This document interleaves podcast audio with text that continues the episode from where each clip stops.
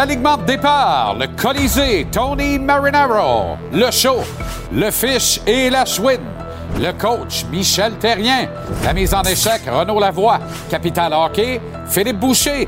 Le Canadien reçoit le Kraken ce soir. Marc-André Perrault sur place. La NFL en mode série éliminatoire. Arnaud Gascon-Nadon.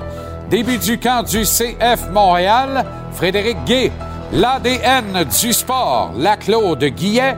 Gage-tu Gonzo? Et en entrevue, le coach ressuscité du Rocket de Laval, Jean-François Houle.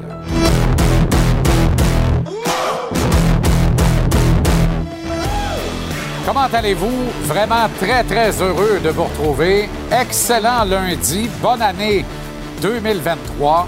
Bienvenue à JC. Commence ce marathon hivernal et printanier qui nous conduira ensemble aux portes de l'été du lundi au vendredi, comme ça, de 17h à 19h à travers plusieurs rendez-vous de la Ligue nationale de hockey, presque tous les rendez-vous importants de voir avec des programmes doubles les uns par-dessus les autres en semaine.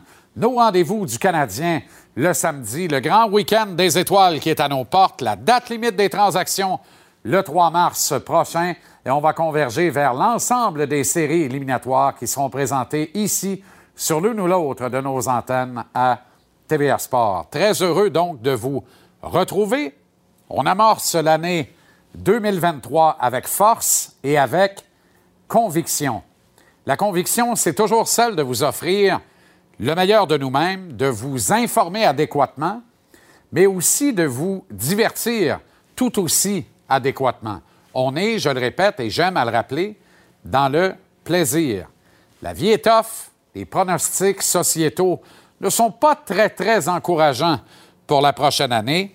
À nous de nous arranger ensemble dans ce refuge magnifique qu'est le monde du sport, à l'abri de ce qui va mal, à nous obstiner sur des enjeux de sport qui, au fond, deviennent des exutoires contre la morosité du quotidien. Je nous souhaite, je vous souhaite une année 2023 à votre goût, pleine de tout ce que vous voulez et plus encore, c'est bien important, une année de paix, une année de tolérance, une année d'entraide, une année d'empathie, une année de respect et une année de succès. Bonne année à toutes et à tous. Merci d'être là. Le Canadien qui atteint officiellement la mi-saison ce soir en disputant le 41e match de son calendrier, le Kraken de Seattle qui est en feu par les temps qui courent est au temple. Seattle, qui vient de gagner quatre matchs de suite en marquant 18 buts, rien que ça, n'en accordant que 7. Gros test pour le CH, qui n'a plus que ça, d'ailleurs, des gros tests. D'ici la fin de la saison, le CH qui vient de procéder au rappel de Caden Primo de Laval sur blessure à Jake Allen, blessure encaissée à l'entraînement. On y revient en détail avec Marc-André Perrault dans quelques instants. Le Canadien qui a mis un terme à une très fâcheuse séquence de sept défaites de suite samedi soir en défaisant les Blues de Saint-Louis 5-4 devant une foule en liesse conquise et heureuse au Centre Bell. Je précise ces trois détails-là. Pourquoi? En fin de match, le Canadien menait 5-4. Les Blues attaquaient avec un sixième joueur, ayant retiré le gardien de but Jordan Bennington, qui a une soirée assez ordinaire, à l'instar de celle de Jake Allen. Saint-Louis qui menaçait de toutes parts pour créer l'égalité. Le public était debout euh, de son siège au Centre Bell, du premier au dernier, à hurler à tout rond. Pourquoi est-ce que le monde hurlait, au fait? Est-ce que c'était pour encourager les Blues à marquer un but puis sauver avec la victoire en prolongation pour faire en sorte que le Canadien se rapproche de Connor Bedard? Ou bien si c'était pour encourager le Canadien à bien défendre, pour s'accrocher et remporter cette victoire après sept défaites de suite, quitte à mettre deux points de classement en banque. Poser la question, c'est y répondre. On y reviendra d'ailleurs un peu plus tard, notamment avec mon collègue et ami euh, Tony Marinaro, qui ne devait pas être sur place au Centre Bell euh, samedi soir, parce qu'on l'aurait sûrement entendu huer à l'issue du match. Le Canadien a gagné. Tony qui ne souhaite que des défaites et corner bédard avec le Canadien dès la saison prochaine. Manquez pas ça. Le Colisée à 5h29. On vit vraiment une drôle d'air pareil quand on y pense. J'y reviens d'ailleurs au billet de saison à 18 h sur ce clash des partisans. Il y a véritablement un clash. Il y a des factions pour ou contre de partisans, pour ou contre donc les défaites qui s'accumulent, s'empilent les unes sur les autres pour permettre de repêcher plus haut, de rêver grand, de rêver Connor Bedard. D'ici là, le Canadien a perdu euh, sept matchs de suite. C'était par moments aussi croche qu'il y a un an avec Dominique Ducharme aux commandes, mais personne n'en parle.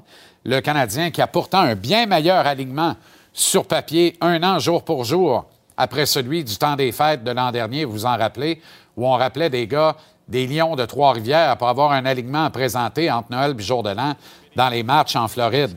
il y a une majorité d'observateurs et de partisans qui demeurent contents. Caulfield transforme tout en but. Martin Saint-Louis jouit d'une non-imputabilité qui rend François Legault fou de jalousie. Jonathan Drouin a finalement pas scoré depuis 53 semaines, mais c'est pas grave dans le carnet de personnes ou à peu près. Les unités spéciales demeurent atroces, comme depuis plus de 10 ans, mais il faudrait que tout soit de la faute d'Alex Burrows, qui est là depuis moins de deux ans. Puis à travers tout ça, ben, il règne un équilibre certain entre le cynisme outrancier des uns envers le CH, qu'il dépeigne comme l'antéchrist sportif montréalais, et les brumes, la brume d'un lunette des autres ginettes qui prennent un bain de flanelle à l'eau de rose tous les soirs en se caressant d'aise de les voir ou pas un jour gagner à nouveau. Incroyable quand même. Le scénario de rêve pour les dirigeants de l'équipe, pas pressés, ni de questions, ni de livrer des résultats, ce qui devrait être le nerf de la guerre dans une business de gang ou père, vie ou meurt. Heureux d'encourager, donc, ou d'engranger, devrais-je dire, des revenus sur le principe de la parité entre 32 équipes de la Ligue nationale. La parité le dos large en joie vert. Il y a maintenant 32 clubs. Tout le monde est au pair ou à peu près. On ne peut plus piger dans le tas les meilleurs qui s'en venaient directement à Montréal à l'époque où on emmagasinait les Coupes Stanley. Donc, c'est normal qu'on la gagne plus. C'est un peu ça. Autre Canadien Kraken ce soir, il y a trois autres matchs au menu dans la Ligue nationale de hockey, dont deux à notre antenne, des programmes doubles. En voulez-vous d'ailleurs en v'là? Ce sera ça dès que le calendrier va le permettre, dorénavant en semaine ici à TVR Sport. Ce soir, donc, dès 19h, les Flyers de Philadelphie de John Tortorella, rossé 6-2 par le Toronto hier soir, affrontent Rage Tage Thompson et le reste des sabres à Buffalo, les sabres qui comptent deux victoires de suite, youhou, tandis que McDavid Dressitel et le reste des Oilers défient les Kings de Kopitar et Dano à Los Angeles dans le deuxième match de notre programme double. On revient à l'antenne aujourd'hui. Les jeux sont faits. Dans la NFL, on connaît la composition des affrontements du week-end des cartes sauvages en série éliminatoire. On brosse le tableau complet et une analyse exhaustive du dernier week-end d'activité d'ici 20 minutes avec Arnaud Gascon-Nadon. Shout out en terminant à Valérie Grenier, première skieuse canadienne depuis Cathy Craner en 1974. J'avais deux ans a remporté une épreuve de Coupe du monde de slalom géant. Grenier a réalisé l'exploit samedi en Slovénie. C'est un accomplissement qui trouve son égal quelque part dans la victoire d'étape d'Hugo Hull au Tour de France l'été dernier. Rien de moins, tant qu'à moi. Bravo à Valérie Grenier. On s'en va tout de suite au Centre Bell où nous attend le beau Brumel, Marc-André Perrault, que je suis très heureux de retrouver après ces quelques semaines de repos. Comment ça va, Mapper? Ça va bien, ça me fait plaisir de te retrouver, mon chum. Je me suis... On s'attache, puis je me suis ennuyé. Puis là, tu penses que je te dis ça pour. Non, non, je me suis vraiment ennuyé, puis j'espère que tu as eu euh, de très belles fêtes. Je te regarde sur mon moniteur, ben, euh, mon ordi. Euh, T'es magnifique. Bummer. Euh, beau chandail noir, le noir aminci. Bien sûr. Euh, barbe savamment taillée, bien fournie. Tu as de l'air en pleine forme pour euh, cette deuxième moitié de saison. Oui, on a laissé se fournir cette barbe en montagne au cours des fêtes. Alors, il suffisait de la taillarder ah, adéquatement pour le retour à l'antenne. Et le noir, tu as vu juste, on ne te la fait pas.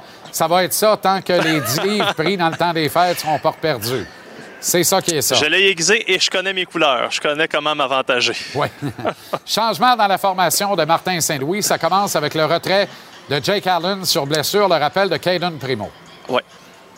Oui, euh, rappel d'urgence. Écoute, euh, j'ai regardé la pratique avec notre ami, collègue Renaud Lavoie et euh, on a les images. Et c'est une cérémonie qui a duré genre 10 à 15 minutes.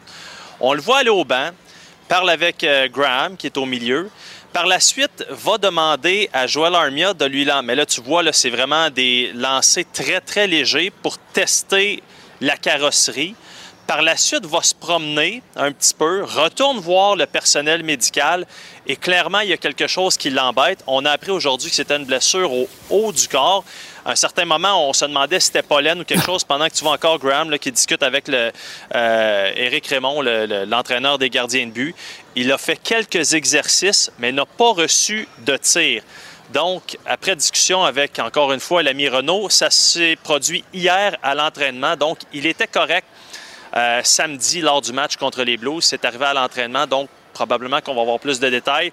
On dit que c'est une évaluation quotidienne dans son cas, alors à suivre, ça pourrait être quand même assez important. Euh, ce qu'on nous dit par contre, c'est que le plan était déjà d'avoir Samuel Montembeau devant le filet. Sinon, euh, ça a été un entraînement en deux temps. Il y a d'abord une dizaine de joueurs qui ont sauté en tracksuit sur la glace. Question de prendre quelques lancers. Là, je te dirais que c'était très, très, très léger. Par la suite, il y a eu un entraînement optionnel. Tu vois, les garçons s'étaient habillés de façon convenable. Il n'y avait pas de trio. Sauf que il y a un tableau dans le vestiaire. Donc, on a pu, euh, avec un œil aiguisé encore une fois, vous montrer les trios. Tu vois Mike Hoffman qui revient dans la formation. Barron, euh, lui, ne joue toujours pas. C'est pas impossible qu'il soit retourné à Laval. Anthony Richard est laissé de côté. Euh, tu vois Hoffman sur la 4. Et là, j'attire ton attention sur la deuxième unité. On nous dit c'est le Canadien, ah, 1, 2, 3, 4. Non, c'est pas vrai. Il y en a. Il y a une hiérarchie dans les trios. Et là, on voit Dadonov, Evans, Armia sur la 2. C'est un, en fait, c'est trois gars qui sont allés chercher 8 points dans les deux derniers matchs. Et c'est fou comment ça va vite dans le monde du hockey parce que, euh, bon, mis à part Evans, c'est des gars qui ont été laissés de côté parce qu'ils n'en donnaient pas assez ou qui n'inscrivaient tout simplement pas de points. C'est un problème. Et là, ça change vite. Tu te retrouves sur la 2. Et ça me fait, ça m'a fait poser la question suivante à Martin Saint-Louis au cours des dernières semaines, des derniers matchs. À quel point ça l'a challengé en tant que coach, sa confiance en tant qu'entraîneur? J'ai trouvé sa réponse intéressante. Tu te fais euh, euh, challenger, là. Tu te fais challenger mentalement. Il faut, que tu. Euh, euh faut pas que peur de ces moments-là. Ils vont toujours arriver. Mais comme entraîneur, c'était vraiment la première fois que je voyais que on avait perdu notre identité. Fait que c'était une, une, belle euh, euh, opportunité euh, d'expérience, d'apprendre un peu. fait que, ouais, je te dirais, c'est pas des moments faciles, mais c'est des moments importants. Tu as besoin de ça. Et je peux te dire, mon ami, qu'avec euh, les entraîneurs adjoints, c'était jour de congé pour l'équipe, mais ces quatre-là se retrouvaient dans un, bureau, se sont grattés le coco pour trouver des solutions. Reste à voir si ça va durer plus qu'un match. Il y a quand même des choses qui m'échappent. Probablement qu'on prépare le retour d'Anthony Richard avec le Rocket de Laval en évitant de devoir le soumettre au balotage, évidemment, serait peut-être réclamé ou pas, à voir. Mais voir Pezzetta dans l'alignement à gauche du quatrième trio et Richard dans les estrades, il y a une incongruité là pour moi. Même si la Pezzetta est un joueur très populaire, évidemment, auprès de ses coéquipiers et visiblement de Martin Saint-Louis. il fait le travail quand même, Pezzetta. C'est sûr que c'est pas. Je veux dire, c'est un joueur qui a un rôle très précis. Le fait bien, mais c'est sûr que je sais que tu es un grand partisan de la méritocratie avec raison. Donc, à ce de ce côté-là, oui, il y a des questions qu'on peut se poser, mais j'ai l'impression qu'au cours des prochains jours, semaines, on va avoir pas mal de réponses. Euh, si tu me permets de te parler euh, quelques petits instants du Kraken, euh, tu avais raison tantôt, c'est une équipe qui va bien, troisième dans la Pacifique, qui a remporté ses quatre derniers matchs. Et ça, malgré des gardiens de but qui ont une moyenne de 891 pour Martin Jones, 881 pour Grubauer. Peux-tu imaginer? Deux gardiens en bas de 900, puis tu es une des meilleures formations de la Ligue nationale. Euh, l'affaire, c'est qu'il score pas mal de buts, 3,66 par match. C'est le troisième plus haut total dans la Ligue nationale. Matt Beniers, la recrue, 30 points en 38 matchs. Une des raisons, Shane Wright, de son côté, on le sait, il a été retourné dans le junior, mais je peux dire qu'il a été très apprécié dans le vestiaire du Kraken. Oui, on en parle plus en détail, mon cher Mapper. Tantôt, on va se reparler autour de 6 heures. À tantôt. Oui, salut, bye.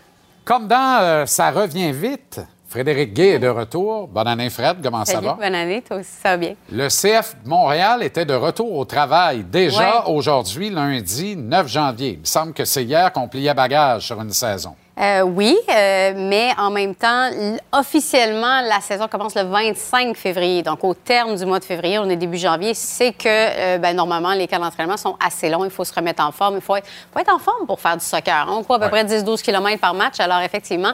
Et on a pu constater, et je le dis, et je me fais, je fais une petite parenthèse, certains joueurs ont peut-être abusé un peu durant cette période morte. Ah alors, elles seront nécessaires, ces huit semaines. On veut des noms?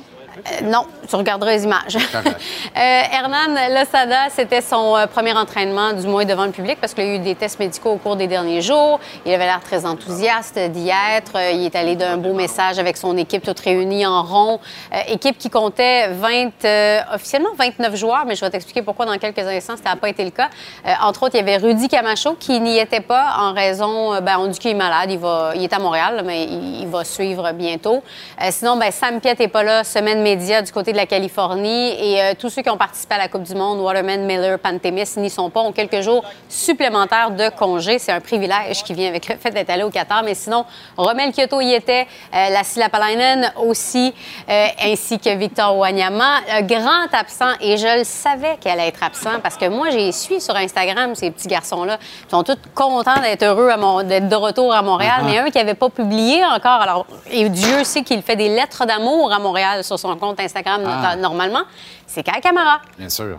Il est, il semble, encore en Afrique. Pourtant, il était annoncé euh, sur la liste des joueurs qui devaient être présents à l'ouverture de ce camp d'entraînement. Et là, ben, j'ai posé plein de questions. On m'a dit, ah, raison personnelle qui explique qu'il n'est pas là. Euh, j'ai surtout posé la question à l'entraîneur et j'ai posé la question après à Mathieu Chouanière qui m'a fait, et après à Mason Toy qui est allé d'une réponse peut-être différente de son entraîneur. Um, il est malade, euh, donc euh, il est encore à l'Afrique et il va revenir dans les prochains jours. Off the field, he's even more important, I think. Uh, so if we can get him back, that'd be amazing. Um, if not, uh, it is what it is. We just got to keep progressing, keep working. Ben voyons.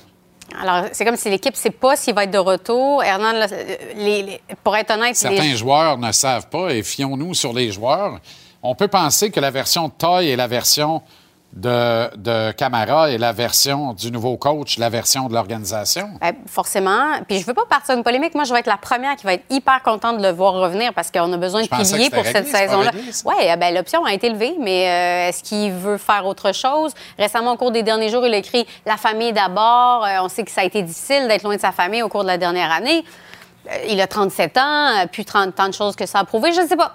Euh, on, va se fier aux paroles du coach. Dans quelques jours, il serait de retour. Est-il malade? Est-ce qu'il est pris en Afrique parce qu'il ne peut pas voyager parce qu'il y a la COVID? Non, il n'y a, pas de, plus de ces restrictions-là. Alors, à suivre. Est-ce que les joueurs étaient moins malheureux de courir sur une surface de 700 000 ayant cours légaux? Euh, il y a même Mathieu Chouanière qui est allé d'un mouvement du bassin devant ah nous. Et euh, venant de Mathieu Chouanière, c'est quand même, ça veut tout dire.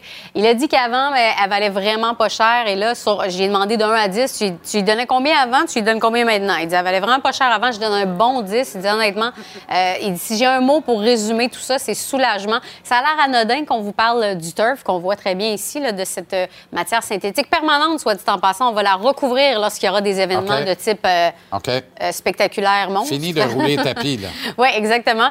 on, va mettre, on va recouvrir ça pour le Monster Spectacular. Oui. Oui, bien, il faut protéger toute l'essence qui va. En tout cas. Ben mais non, mais euh, je, comprends qu'on. Ben oui, je comprends qu'il faut protéger. Mais tu vas laisser ça là en dessous. Oui, absolument. Bien, apparemment. Donc, mais on veut, écoute, 700 000 c'est ce, que, c'est ce qui se fait de mieux, c'est approuvé par la FIFA. Donc, euh, on, espère que ça va éviter certaines blessures parce qu'au cours des dernières années, ça a été compliqué avec les hanches, les genoux, entre autres. Combien de matchs prévus au stade cette année? Elle ne sait pas. Pas encore. La seule chose qu'on sait, c'est qu'on ne sait rien. Bien, ça dépend de la neige. Ça dépend bien des affaires. C'est ça. Pour l'instant, ça va de ce côté-là. Voilà. Ça ne veut pas dire qu'on ne mangera pas à voler d'ici. 25 hein? février, le premier match, officiellement. OK, Fred, merci infiniment. Au revoir. Excellente soirée. À très bientôt.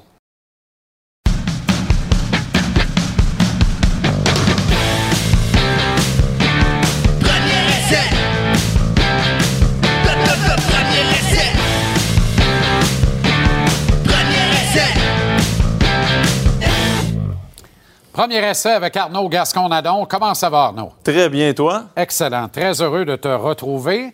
Alors, le portrait des séries éliminatoires s'est concrétisé hier dans la NFL. Parle-moi de ça, un suspense qui dure jusqu'à la, semaine 17. C'est pas trop demandé quand il y a 17 matchs. 10 mhm. semaines 17, il y en a plus que ça, mais chaque équipe joue maintenant 17 matchs. Mhm. On adhère maintenant 14 équipes en séries éliminatoires, donc il y a une seule équipe par association qui ne joue pas le week-end des cartes sauvages. Dans le cas de l'américaine, ce sont les Chiefs de Kansas City, comme on le voit au tableau.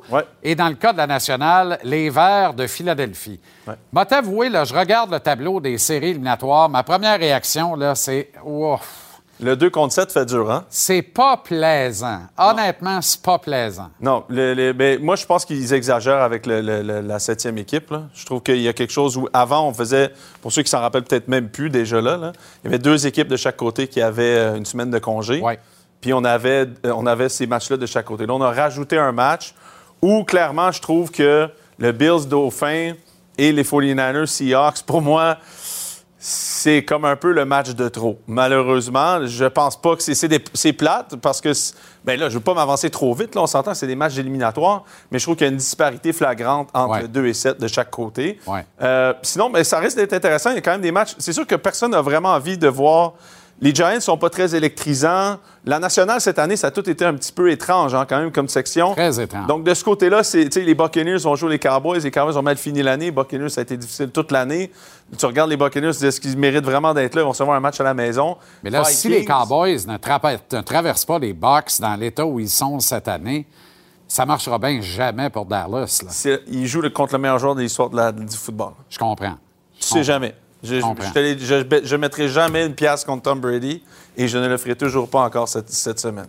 Les Vikings sont capables du meilleur comme du pire. Alors, j'aime peut-être les chances des Giants. Moi aussi. À Minnesota. Je pense que c'est probablement le, upset de la semaine. Exact. Exact. Si on peut appeler ça une surprise. Les Niners, ben, c'est un petit match de remise en forme.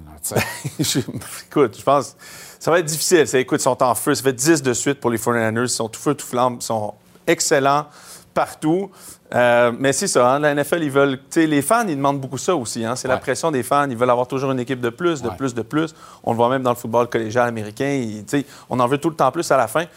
Ça finit des fois avec des belles surprises, mais plus souvent qu'autrement aussi, ça finit comme on le pense. Si toi joues le match de, ce week-end avec les Dolphins, est-ce que ça change la donne contre les Bills? Jouer le match, c'est une chose. Dans quel état, par contre? Là, ben c'est ça. Puis là, il faut se poser la question. Écoute, je pense que médicalement, ils vont il va être correct pour jouer, mais je pense que là, les Dauphins, c'est une job de relations publiques qu'ils font. Là. Je pense. Là, ils ne feront pas jouer à cause que. C'est quoi la réputation des Dauphins s'ils retournent, puis admettons qu'ils se blessent encore? Exact. Là, tu te dis, écoute, c'est fini. C'est mort et enterré pour l'année 2022 des Dauphins. Non seulement ça, mais pour toi aussi. Là, c'est rendu à un point où c'est dangereux. C'est minimum sa troisième cette année. Euh, moi, j'en ai même pas eu trois dans ma vie. Là. Fait que faut se le dire quand même que un moment donné, je sais pas, tu sais, qu'est-ce qu'il veut faire dans la vie ou il va falloir qu'il se pose ces questions-là parce que ça devient que c'est problématique. tout, le monde qui a vu le dernier coup qu'il a reçu, c'est pas un coup qui était très violent, c'est vraiment le, sol qui. Euh, on parle de turf maintenant, un million de dollars pour l'impact. On se demande si c'est encore du béton, mais il y en a beaucoup qui attrapent ce genre de blessure-là, même en tombant par terre. Donc, euh, pour moi, je pense que les Dauphins ne le feront pas jouer bien humblement. je pense que ça va être un, un, no-show contre les Bills. Et quand on regarde le tableau, dans la nationale, ça risque pas d'être excitant avant que la logique ne soit respectée. Reste à espérer que ce sera le cas. Et une finale d'association entre Philadelphie et San Francisco. Alors que dans l'américaine, le club qui va arriver au Super Bowl pourrait arriver avec un bras et une jambe en moins. Parce que ce bord-là, ça brasse Solidex dès la semaine 2, j'ai envie de dire dès la semaine 1 pour certains clubs. Ben, pour tout le monde, à part les Bills, honnêtement. Je veux dire, c'est. Non, mais toute l'année, ça a été ça en américaine. Comme tu dis, ça a été l'enfer. Tout le monde se sont euh, cassé la, gueule dans l'américaine toute l'année. Puis les Eagles, de l'autre côté, se sont un peu petit peu rendus premiers. Encore une victoire un peu à l'arraché dernière semaine. Ils sont premiers avec une fiche presque immaculée. Les 49ers, pour moi, c'est l'équipe à battre dans la nationale. Puis de l'autre côté, écoute, j'irais peut-être même avec les Bengals en ce moment. Je, je, veux pas, je voudrais pas jouer les Bengals. Je trouve que c'est l'équipe qui se détonne, qui détonne le plus de, de ce groupe-là, tellement talentueux d'équipe en ce moment, qui joue tout du gros football. Quand tu penses aux Chiefs, les Bills, les Bengals, tout le monde joue du gros Les Chargers, tous les joueurs reviennent. les, Chargers pourraient partir. Les Bills ont ce petit quelque chose de plus là, avec euh, Donner Hamlin, évidemment, qui, a été, qui a quitté l'hôpital aujourd'hui à Cincinnati, qui rentre à Buffalo. Écoute, ça devient une inspiration. C'est tous pour Damar dans le parcours des séries éliminatoires. C'est difficile de ne pas se ranger derrière les Bills cette année. Oui, tu as raison. Puis, tu sais, je veux dire, la NFL, euh, euh, moi, moi j'ai vécu ça. J'étais, euh, justement, je te disais avant d'entrer en onde, j'étais à Boston quand j'ai vu, quand c'est arrivé. J'ai pas, j'ai pas dormi de la nuit quand j'ai vu ce, truc-là. Là, j'ai, pas réussi à dormir. ça m'a coupé les jambes en deux. Mais là, en ce moment, les Bills sont portés par ça. Puis les Américains sont bons hein, pour écrire une histoire de sport. Ben en ce moment, ils, ben sont, sont là-dedans, là, à fond. Là. là, en ce moment, il y a un 30 per 30 qui se fait. Il y a un Netflix show qui est en train de se faire. Ils sont tous là-dedans. Puis les Bills, comme tu dis, en ce moment, ont une, une vocation pour aller, pour aller gagner ce championnat-là pour leur, leur coéquipier qui est tombé. Mais malgré ça, malgré toute cette histoire-là, les Bills se compare un peu à The Greatest Show on Turf à l'époque des, des, des, des, Rams, là, où je verrais les Bills au Super Bowl, personne ne serait capable de les arrêter. Dans ma tête à moi, là, mm. les Bills sur un turf, euh, c'est beau, c'est à l'intérieur, inarrêtable. C'est probablement la seule équipe de la NFL que je pourrais dire. Il n'y aura pas une journée où les Bills se lèveront pas pour jouer au football. Et tu sais, Bills-Niners, quelle confrontation des genres, c'est le match-up dont on peut rêver, dont on doit rêver pour un Super Bowl idéal, mettons, cette Vraiment, tu as raison. Il y a quand même un grand absent dans dans la nationale et on va en parler parce que ils ont joint derrière à leur rivaux de section, les Packers de Green Bay, à Lambeau Field hier, dans des conditions pas banales, dans la frozen tundra mhm. de Green Bay, comme on la connaît. Mais les Lions auraient mérité d'être en série éliminatoire. Quand je vois les Seahawks et que je vois pas les Lions, tu sais, je déprime un peu. Oui, bien, les Seahawks, c'est qu'est-ce que tu veux? L'année, ça se joue au courant de l'année au complet. Donc, même si c'est une bonne dernier bout de chemin, le début aussi, des fois, peut t'amener en série, comme on l'a vu avec les Dauphins comme on le voit là, euh, de, ce côté-là de la nationale avec les Seahawks. Mais les Lions, c'était quand tu dis même, non seulement la, NFL s'est rendue jusqu'au bout du dernier, de la dernière semaine, mais c'est rendu au bout du dernier match, puis au bout de la dernière série à l'attaque, pour savoir qui allait, allait être en séries éliminatoires. Donc, c'est assez exceptionnel. Euh, un peu déçu pour Aaron Rodgers, quand même, parce que je trouvais qu'il a réussi à faire quelque chose de très intéressant avec les Packers au courant de l'année. Christian Watson, je trouve, est rendu tout un receveur de passe, euh, ou tu sais, en une année, là. Tout le monde parle de peut-être qu'Aaron Rodgers pourrait quitter, prendre sa retraite. Moi, je pense que c'est Aaron Rodgers qui, qui a le gros violon, puis en ce moment, il est, l'acteur solo sur scène, mais je pense qu'Aaron Rodgers va revenir à Green Bay parce que le gazon n'est pas toujours plus vert ailleurs, puis ils ont une bonne équipe là-bas. Dans l'américaine, est-ce que euh, les Titans méritaient davantage que les Jaguars d'entrer en série? J'ai des réserves là-dessus. J'ai aimé le parcours des Jaguars cette saison. Je pense que c'est méritoire. Moi aussi, d'une certaine façon, je pense que on a vu le, ça, c'est ce jeu-là. Écoute, c'est incroyable quand même. Les, Jaguars ont, gagné comme une bonne équipe est capable de le faire. Ok, c'est-à-dire que leur meilleur joueur n'a pas joué son meilleur match puis ils ont gagné quand même. Est-ce que ça change quelque chose? Les Titans, moi, Mike Vrabel, tu, connais un peu mon appréciation pour le gars. Je pense que c'est un des meilleurs coachs de la Ligue. Euh, je pense qu'encore hier, il y avait 23 joueurs sur la liste de blessés. C'est présenté. Ils ont joué un match de football avec un carrière qu'ils sont allés chercher il y a une semaine et demie qui travaillait chez le Martineau. Fait que ça se peut qu'ils ont, ils ont quand même fait quelque chose d'exceptionnel. Euh, moi, j'aurais le mérite de, donner à Mike Vrabel l'appréciation pour sa saison, en tout cas, d'être capable de passer à travers tout ça. Mais les Jaguars ont, ont une très belle équipe de football. Puis Trevor Lawrence, jeune, pour l'avenir. Doug Peterson, ça peut être intéressant du côté de Jacksonville. Il va falloir que Lawrence cesse de faire des absences dans le cours d'un match. Rapidement, très rapidement, on sort sur la musique. TCU, Georgia, finale de la NCAA ce soir. Point, point, point, point. Ça se pourrait. Écoute, TCU arrête pas de causer des surprises. Euh, ils ont une belle équipe. Ça va passer par Max Duggan, leur carrière. S'il est capable de courir le ballon, je pense que TCU a une bonne chance. De là, de se sauver avec la victoire. Contre Michigan, c'est quand même exceptionnel, tout ce qui s'est passé. Là.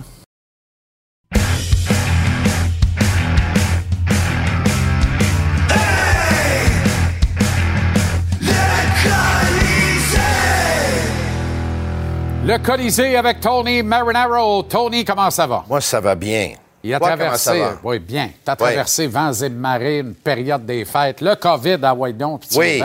La totale était de retour plus en forme que jamais à ce que je vois. T'as vu ça, hein? Oui, absolument. Ah, merci. Absolument. D'habitude, on revient des fêtes avec. Euh, toi, tu reviens des fêtes? Hein, non, mais moi, je t'avais dit, moi, je mange 6 heures par jour, 5 heures par jour.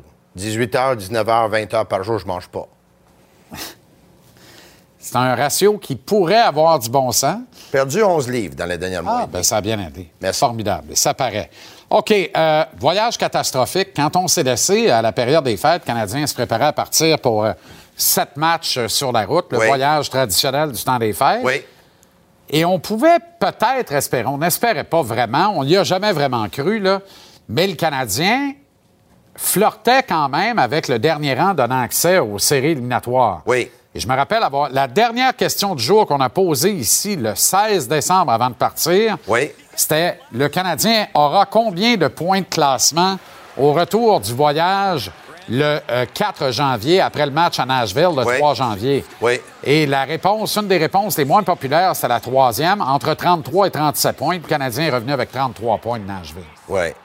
Euh, la dernière fois où on a travaillé ensemble ici à TVA Sport, c'était le 17 décembre. Le Canadien jouait un match au Centre Bell samedi soir oui. contre, euh, le Lightning de Tampa. Pas de show Je ne sais pas si c'était cette soirée-là ou il y a deux jours avant. Je t'avais dit que entre le 17 décembre et le 5 janvier, dont le match euh, contre Tampa à la maison, les sept matchs sur la route et au retour, le match contre les Rangers à domicile, oui. pour moi, c'était le calendrier le plus difficile de toute l'année du Canadien de Montréal.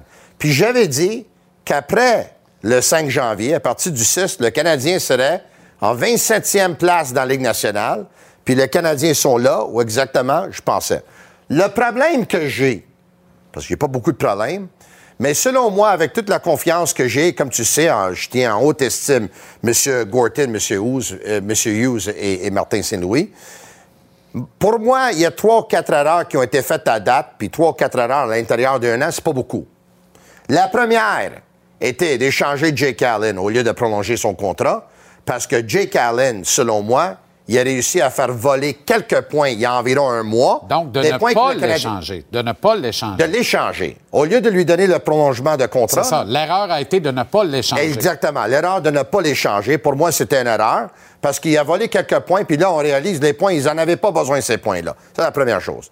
La deuxième chose, puis je reviens à la fameuse lettre de reconstruction que Jeff Gorton a faite quand il était à la barre des Rangers de New York. il n'a pas fait ici. Pour moi, c'est une erreur colossale. Puis je sais pas, la seule chose, la seule raison explicable que j'ai, c'est parce que peut-être le Canadien avait peur que si jamais la lettre allait sortir, peut-être les partisans ou les détenteurs de billets auraient dit Ah, tu sais, ça me tente pas d'acheter des billets là, parce que le club va être un club perdant.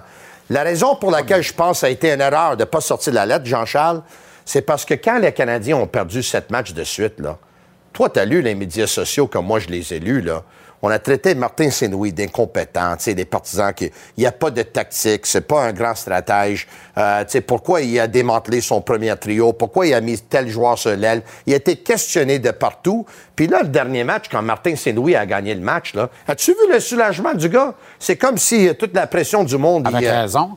Avec raison. Il y a un gars qui a perdu sa job, un de ses chums d'ailleurs, qui a perdu sa job il y a un an pour des circonstances à peu près pareilles, avec un moins bon club sur papier, puis une séquence de défaites semblable à celle que Martin vient de connaître. Pas des circonstances pareilles, Jean-Charles, parce que, parce que Dominique Ducharme coachait une équipe que l'année avant, il s'est rendu en la finale de la Coupe Stanley. Je comprends, mais il n'y avait plus rien. On a rappelé des gars des, Lions de Trois-Rivières pour être capable de présenter un club en Floride entre Noël et le jour de l'an. Oui. Puis on a compétitionné quand même plus que ce que le Canadien a fait cette année. Mais je suis pas en train de dire les que. Les joueurs ne jouaient pas du bon hockey, par exemple. Non. Caulfield avait un but en 30 matchs. Exact. Mais je suis pas en train de dire que c'est mérité le traitement à Martin Saint-Louis, mais c'est pas généralisé non plus. Pour un qui questionne le travail de Martin Saint-Louis, souvent il y en a un, un et demi, deux qu'ils mettent à sa place en disant non, non, on est en business, on aime le coach. Il y a une non-imputabilité autour de Martin Saint-Louis. Il y a une aura. La lune de miel se poursuit, qui le cru. Même si, dans le, je pense que Martin Saint-Louis, actuellement, est un des éléments clés du plan de Gorton et Hughes. Il, le sert admirablement bien, le plan, parce que le plan n'est pas axé sur le collectif. Il est axé sur le développement individuel de chacun des joueurs dans le but éventuellement de composer une recette. On est encore en train de vider des questions avec des petits gars. On est encore en train de décider avec qui on veut aller à la guerre et redevenir une équipe représentative d'ici deux, trois, quatre ans. Maintenant, en attendant, on n'a pas besoin d'un gars qui va se mettre à faire du cheveu gris à outrance, même si Martin grisonne à vue d'œil, mais on n'a pas l'impression que pour Martin, la victoire à tout prix, c'est ce qui compte. Il y a d'autres coachs que ce serait ça. et ça serait point de salut, point de victoire, point de salut. Ça semble moins vrai dans le cas de Martin, mais en même temps, Martin, s'il subissait la pression de tout le monde, comme le subit Dominique Ducharme l'an dernier, il n'y avait plus personne qui défendait Dominique Ducharme l'an dernier. Oui, mais l'an passé, on ne savait pas que le Canadien était en reconstruction. Tant aussi longtemps qu'on. Tant aussi longtemps à la fin, là, on, l'a su. pas mal. À la fin, on, l'a su, mais quand ils ont débuté l'année, ils n'ont pas débuté pour être une équipe en reconstruction. Tu, sais, tu parles de la lettre, là, Tony. Est-ce qu'on a vraiment besoin d'une lettre pour comprendre que le Canadien est en reconstruction? Mais moi, je pense pas. Mais Jean-Charles, dis-moi, il y a des gens qui ont pensé que le Canadien allait faire des séries cette année, là. Non, non. Il y en a, là. Ben, ben. Pas bien, bien. Il y en a une ben, couple qui se sont excités avec le début de saison. Martin Saint-Louis a été un cadeau pour le Canadien de Montréal. C'est un entraîneur en développement, comme ses joueurs qui va s'améliorer. Et quand le Canadien va être rendu à un moment où est-ce qu'ils vont avoir une équipe compétitive, que ce soit ici ou il va trouver une équipe compétitive ailleurs, Martin Saint-Louis va faire un bon entraîneur. Mais les gens qui le questionnent actuellement, là, pour moi, là, c'est le meilleur entraîneur que le Canadien pourrait avoir dans le contexte actuel qui est la reconstruction Absolument. et des jeunes joueurs. Absolument, parce qu'il donne deux points de presse par jour ou à peu près. Chaque fois, c'est pas inintéressant. Chaque fois, il sort des quotes, des clips intéressantes de ça. Oui. Les gens, quand Martin Saint-Louis parle, les gens écoutent, ils aiment ça. Et d'une grande humilité, hein? Et grande humilité. Quand il a laissé Jake Allen dans le filet, ils ont donné neuf buts à Washington, il a dit, écoute, j'ai fait une erreur, là. Je vais apprendre de ça. C'est pas tout le monde exact. qui a le don de... Oui, c'est pas tout le monde qui est capable de dire, j'ai fait une erreur. Exact. Puis il vend des tickets. Ouais. Et ça, c'est très important dans le plan.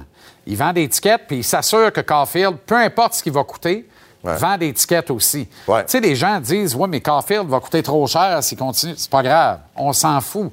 L'important, c'est qu'en attendant, il y a du monde qui veulent encore aller au Centre Bell ce soir, un lundi, ben, le 9 janvier, puis ils veulent pas aller voir le Kraken de Seattle avec son beau chandail.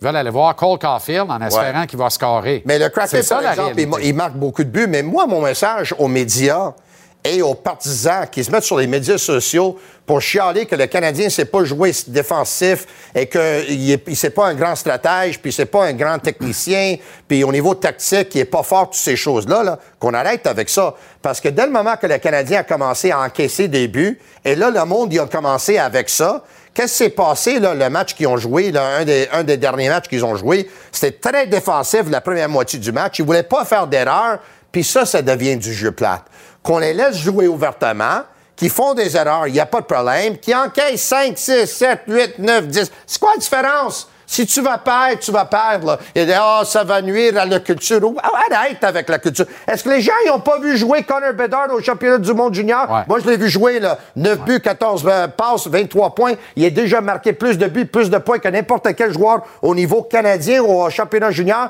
Puis il lui reste encore deux championnats à jouer s'il veut jouer. Pour moi, Donne-moi la culture perdante et tout ça pour avoir une meilleure chance à Connor. La plus belle preuve de ça, c'est la troisième période contre les Blues de Saint-Louis samedi. Spectaculaire au possible. Oui. Début en masse, exact. de part et d'autre. Exact. Les Blues qui prennent ascendant avec deux buts rapides. Le Canadien qui baisse pas les bras, qui ouvre et qui marque et qui marque encore et qui se défendent tant bien que mal à la fin de la rencontre.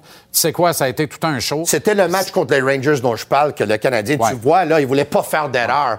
Parce qu'il venait de subir de la critique comme quoi il ne savait pas jouer défensivement. Là. Demain, on parlera de Sandro Grande, euh, qui aurait été aperçu dans un entraînement U23 du CF Montréal sur le terrain aujourd'hui. Il serait donc officiellement embauché par l'organisation, Tony? Mais au moment qu'on se parle, ils n'ont pas sorti avec euh, le press release là, pour, le, pour, que ce soit officiel. Mais selon ce qu'on me dit, c'est lui l'entraîneur des U23. On va en parler demain et on parlera de Juraj Slavkovski, de son avenir d'ici la fin de la saison. parce que là, c'est une erreur, qu'est-ce qui est en train de se passer là? Ils n'ont pas fait beaucoup d'erreurs, je t'en ai parlé. Shane Wright est parti chez les juniors en de Ontario. pas échanger Allen, c'était une erreur. Mais selon moi, le plan de développement qu'on a pris avec Slavkowski à date, pour moi, c'est une erreur. À demain, Tony. À demain. Bon match euh, ce soir, au pluriel à part ça. Plusieurs matchs, dont deux à notre antenne. Let's go! Michel Terrien,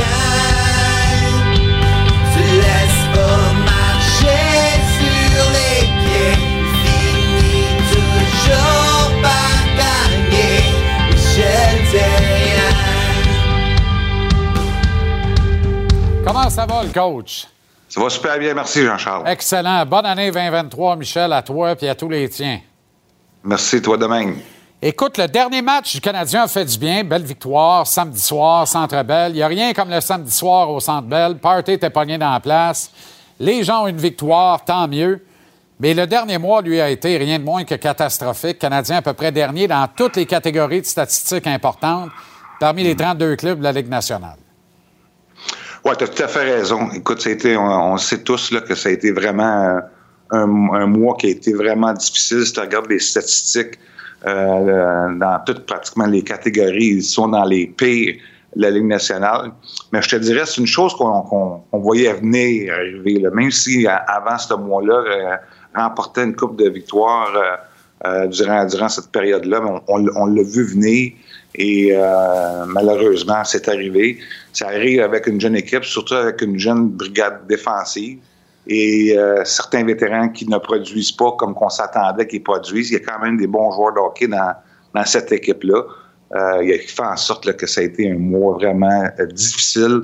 C'est pour ça que le match, je te dirais, de, samedi a fait tellement du bien. Il a sûrement enlevé une tonne de pression, euh, non pas sur les entraîneurs, mais sur, pour les joueurs aussi. Ça, fait, en sorte que l'ambiance est beaucoup meilleure. quand tu connais des passages à vide comme ça, c'est long, c'est pénible, l'ambiance n'est pas bonne. Et tu as hâte, d'aller chercher ce, premier, le premier gain qui va faire en sorte que tu vas détendre un peu l'atmosphère dans, ton équipe. Je vais utiliser euh, l'expression c'est n'importe quoi, Michel, mais si on peut revoir le tableau des euh, statistiques, en début de saison, le Canadien euh, était très bon en désavantage numérique. Et là, on voit depuis le 3 décembre, dans les 17 matchs, 63,1% 32e de toute la Ligue nationale. Qu'est-ce qui fait que la chaîne débarque comme ça à court d'un homme alors que tu jouais pas pire en début de saison? En dehors de convenir du fait que c'est une saison de même ou, autrement dit, c'est n'importe quoi? Ben, c'est, c'est, dur à dire. Les, unités spéciales, souvent, vont, donner, vont dicter l'allure d'un match. Euh, je pense que la perte du, côté du, Canadien de, de Savard à défense, là, a fait très mal au désavantage numérique. C'est un gars qui jouait de grosses minutes, euh, bloquait beaucoup de lancers, on, dirait que dès que lui euh, parti, euh, on a mis, il y a d'autres, on dit tout le temps quand on est coach, même s'il y a un vétéran qui part, mais il va y avoir d'autres gars qui vont prendre loin une opportunité, mais définitivement les autres les autres joueurs qui avaient l'opportunité n'ont pas fait le travail, qui fait en sorte qu'il y a une débandade vis-à-vis de l'infériorité numérique. Donc, euh, la nuit savoir va sûrement aider dans les prochains mois puis le reste de la saison.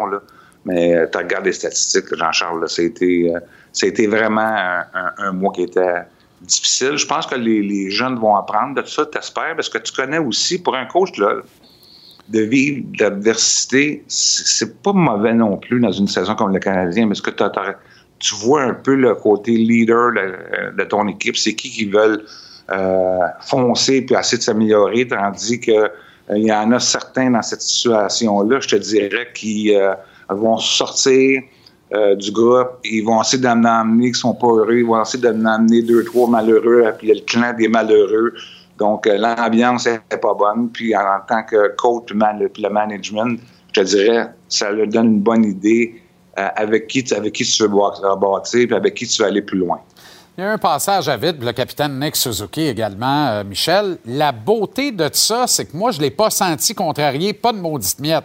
Ça, c'est pas pire. Je trouve ça intéressant. C'est un bon signe de maturité pour un jeune joueur de hockey qui porte le C à Montréal, ce qui, ce qui ajoute une couche à la pression, au poids que tu as sur tes épaules. D'autre part, tu es obligé de te dire que l'absence de Sean Monahan a contribué à faire débarquer la chaîne sur un moyen temps. On voit comment Monahan, avec le type de saison qu'il connaissait, son efficacité au cercle des mises en jeu, son excellence dans tous les petits détails de la game, rendait le Canadien meilleur. Ah, c'est sûr, on n'a pas été en mesure de, le remplacer. Euh, l'entraîneur a essayé euh, Kirby Doc, euh, le mettre au centre. On a vu que on dirait qu'on dirait que c'est pas un gars qui est prêt encore à prendre ses responsabilités-là, même si on est allé le chercher comme un futur joueur de centre. Euh, donc, il euh, n'y a pas personne qui est en mesure de, le remplacer. C'est un joueur qui a été important. Est-ce que c'est un deuxième centre pour toutes les équipes de la Ligue nationale? J'ai des doutes. s'il y a un club qui veut faire un, bout d'un série éliminatoire, je ne suis pas sûr un Monahan va être le deuxième centre. Je le verrais peut-être plus comme un troisième centre dans une bonne équipe qui espère de faire les séries éliminatoires. Parce qu'il fait, comme tu viens de le mentionner, il fait beaucoup de bonnes choses, la patinoire. Donc, euh, c'est important d'avoir ce genre de joueur-là. On n'a pas été capable de le remplacer. La perte de Savard, la perte de Monahan a fait vraiment mal aux Canadiens durant cette période-là. As-tu l'impression que Martin euh, sort le plot Candy davantage pour les vétérans que pour les jeunes joueurs de l'organisation? Je te, ben, je te dirais que oui, puis c'est normal. Écoute, puis, le monde peut être choqué peut-être de ça, mais la, corde avant de tendre quelqu'un, euh, m'excuse l'expression, quand je dis pendre, c'est sortir de l'alignement, est beaucoup plus longue pour un vétéran qu'une recrue.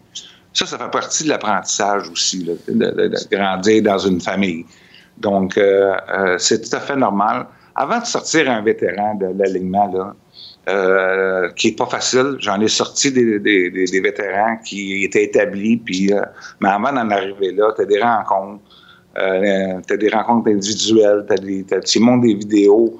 quand tu vois que n'auras pas de résultats, euh, mais il vient, à, vient à un moment donné, mais tu n'as pas le choix de le sortir parce que tu penses qu'en sortant, ben, la fierté va rentrer en ligne de compte. Puis quand il va revenir, il va avoir le couteau entre les dents, puis euh, il va vouloir vraiment jouer du bon hockey. Euh, pour certains, ça marche. Pour d'autres, euh, ça marche pas. Donc, c'est au, au coach de trouver le bouton, trouver vraiment, peser sur le bouton qui va faire en sorte de sortir le maximum des, de ces vétérans-là qui ne euh, marchent pas. Puis euh, c'est des fois, je peux dire, c'est un défi qui n'est pas facile. Je peux dire ça pour avoir passé par là.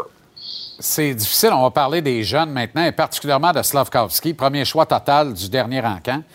Euh, c'est difficile d'y trouver une tonne de défauts parce qu'il ne joue pas assez. En même temps, c'est difficile d'y trouver une tonne de qualité parce qu'il ne joue pas assez.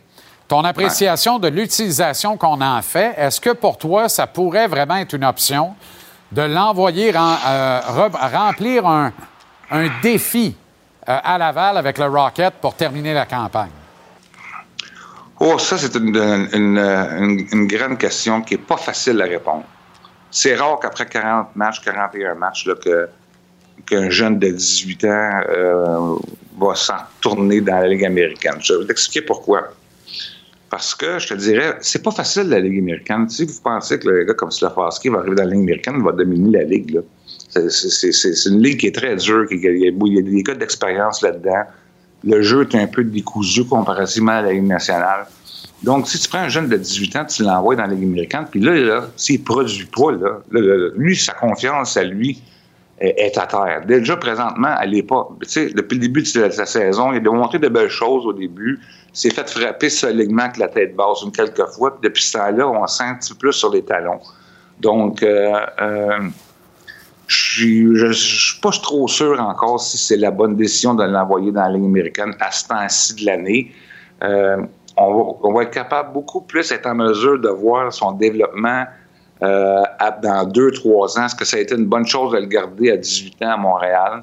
dans les circonstances qu'on voit présentement que de l'envoyer à Laval? Dans deux, trois ans, on être capable de, te répondre comparativement à d'autres joueurs qui ont été repêchés dans le même repêchage que le développement était différent. Donc, euh, pour moi, là, j'ai toujours aimé mieux commencer un jeune en bas puis le faire monter en haut parce que quand tu es rendu dans, au niveau de la Ligue nationale, c'est une ligue de performance, c'est pas une ligue de développement de la Ligue nationale. Donc, il faut que ce soit quand même, il y a un minimum que tu te dois de respecter au niveau de, tes performances. As-tu l'impression qu'on est un peu sur le break pour ne pas trop l'exposer dans ses carences? Et le cas échéant, as-tu l'impression qu'on devrait davantage peser sur le gaz, quitte à ce qu'il commette des erreurs, mais apprenne à vitesse plus importante dans cette saison-là?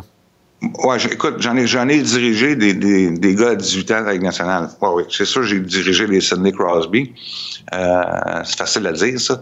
Ça, ça allait euh, bien. Mais ça allait bien, mais j'aurais pas jamais pensé qu'à 19 ans, il aurait été champion scoreur de la Ligue nationale. On avait un package qu'on voulait travailler. Moi, puis mon, mon premier meeting avec Sidney, là. Je voulais qu'il devienne le meilleur joueur de la, Ligue nationale, mais je savais pas que l'année d'après, c'était pas arrivé.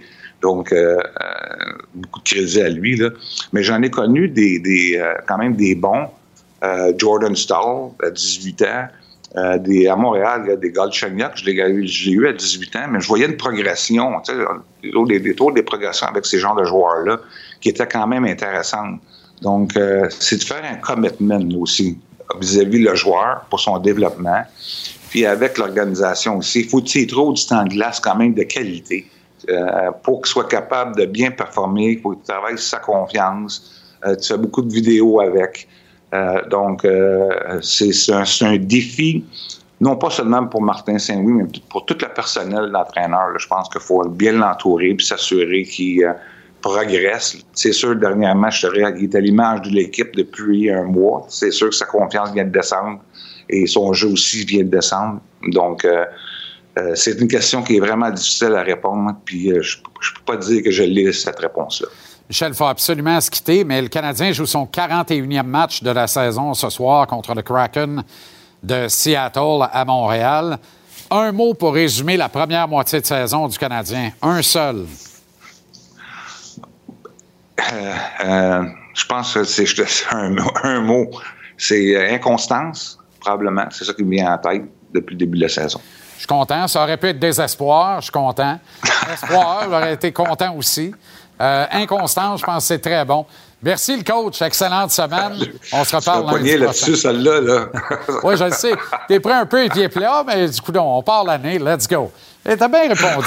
Ça a bien été. Des fois, il faut se challenger. Eh oui, eh oui. Salut, Mike. Bonne veillée. Salut, JC. Salut. Gage-tu es propulsé par Mise au jeu plus de l'Auto-Québec. Va au miseaujeu.com.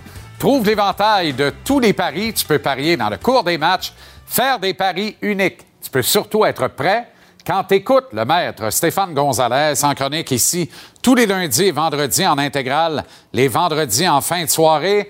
Gonzo, bonne année 2023. Comment ça va, mon cher? Ça va bien, content de te retrouver. Content aussi. été bonne? Absolument. Fait du bien. On est régénéré, ah on est reparti les grenouilles, dirait un grand sage. Parfait. Le Canadien reçoit le Kraken de Seattle euh, ce soir. Et c'est bien malin qui peut prédire quel visage le Canadien va présenter lors de ce match. C'est la question qu'on peut se poser avant tous les matchs du CH. Pas mal, c'est vrai. Puis euh, le Kraken, c'est une équipe qui est, surprenante, puis euh, qui a une super fiche sur la route. 12-4-2 cette année, le Kraken de Seattle sur la route. C'est une des meilleures équipes de la Ligue nationale de hockey. Euh, pour ce qui est du Canadien de Montréal, bon, il y a eu la victoire en fin de semaine, mais il y a une tendance chez le Canadien de Montréal. C'est quoi? Ça fait sept matchs consécutifs où on donne au moins quatre ben buts. On regarde euh, le Kraken qui a gagné ses quatre derniers matchs, puis c'est surtout le score combiné des trois derniers avec 18-7 avec les matchs d'Edmonton, Toronto puis Ottawa. Donc, ceci explique cela. Regarde, 3,5 buts plus ou moins. Je pense que ce soir, le, Canadien va en donner 4 encore, malheureusement, au Kraken. Puis c'est une de, hein? de 1,85 parce que quand on regarde les cotes du match, je trouve que ça vaut pas assez la peine de prendre juste le Kraken qui est autour de 1,50 et est à 1,52. Sinon, la victoire en temps réglementaire m'interpelle un petit peu plus parce que je trouve que la cote à 1,80 est un peu la même chose. Et pour ceux qui pensent que le Canadien va en coller une autre ce soir, la dernière fois que le Canadien a collé deux matchs, c'était quoi, 23 et 25 novembre? Oui, ben c'est ça. Là. Euh, de mémoire, je l'ai vu passer aujourd'hui. Ça peut être payant, c'est sûr et certain, contre le Kraken. C'est une équipe qui est, qui est profonde, le Kraken. Tous les trios marquent, contribuent. On marque beaucoup de buts dernièrement, donc malheureusement, je pense que le Kraken va gagner contre Intéressant. Je suis pas mal d'accord avec toi. La saison régulière de la NFL, c'est chose du passé. Et qui dit fin de la saison régulière dit le retour des cotes pour les favoris en vue du Super Bowl le 12 février prochain. Ah ouais, je sais, je sais, t'es, es, aussi excité que moi. Puis c'est, gros, c'est le début des éliminatoires, on va en parler vendredi. Mais là, pour le moment, je me suis dit, on va se faire un, petit party des cotes, les premières cotes en vue du Super Bowl pour le, gros trophée. Et c'est les Chiefs qui sont favoris à 4,30.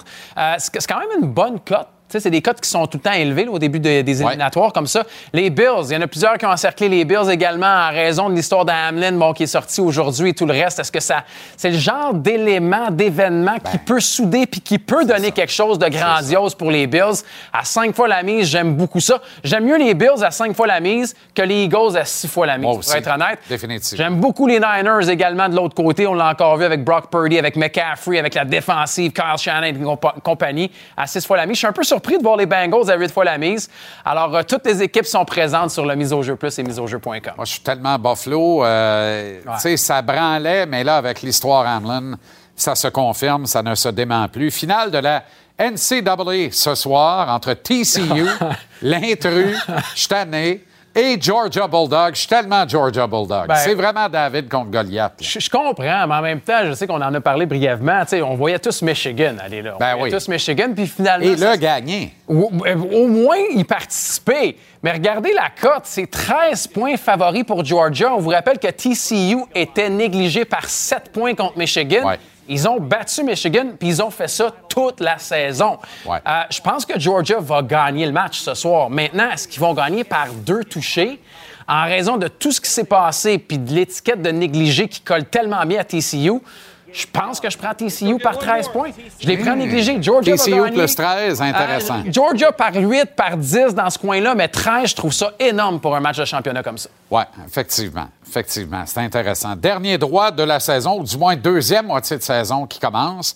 Alors, pour les poolers, valeur en hausse, valeur en baisse. Oui, ça, ça, ça, brasse à Boston. Puis, quatre, quatre, défaites comme ça en temps réglementaire à la mi-saison pour, euh, pour les Bruins. Puis Pasternak est là, 11 points en 7 matchs, accumule des, des buts. Tim Stutzler à Ottawa va super bien également. Lui, 11 points en 6 matchs. Euh, à Winnipeg, on a vu le retour de Nick Ehlers, un qui vont bien. on peut dire deux qui vont bien. C'est Kyle Connor et Pierre-Luc Dubois également. Les deux ont 10 et 11 points respectivement leurs six derniers matchs. Alors, ça va bien à Winnipeg, puis on va surveiller le, retour de Healers. Et valeur en baisse, je suis pas étonné et heureux de voir Line là. Je l'ai changé dans mon tour. je j'allais dire, tu l'as pu. Line ça va pas bien. Puis ça, pour les partisans du Canadien de Montréal, ils aimeraient ça pouvoir voir peut-être un petit peu plus de bonnes choses de la part des Blue Jackets. Ça ferait descendre le Canadien. Perron ralentit également un point en six matchs. Chez les Highlanders, on voit Dobson et Beauvillier qui sont là. Et euh, beaucoup de, grosses minutes pour Eric Starr, ce qui fait en sorte qu'Anton Lundell en a un petit peu moins puis il va pas bien avec les Panthers de la Floride. Gage-tu, propulsé par le Mise au jeu plus de l'Auto-Québec? Va au miseaujeu.com, trouve l'éventail de tous les paris. Tu peux faire des paris uniques et parier dans le cours des matchs. Tu peux surtout être fin prêt grâce au maître Stéphane Gonzalez. Bonne semaine de sport, Gonzo. À vendredi. À vendredi, merci, JC.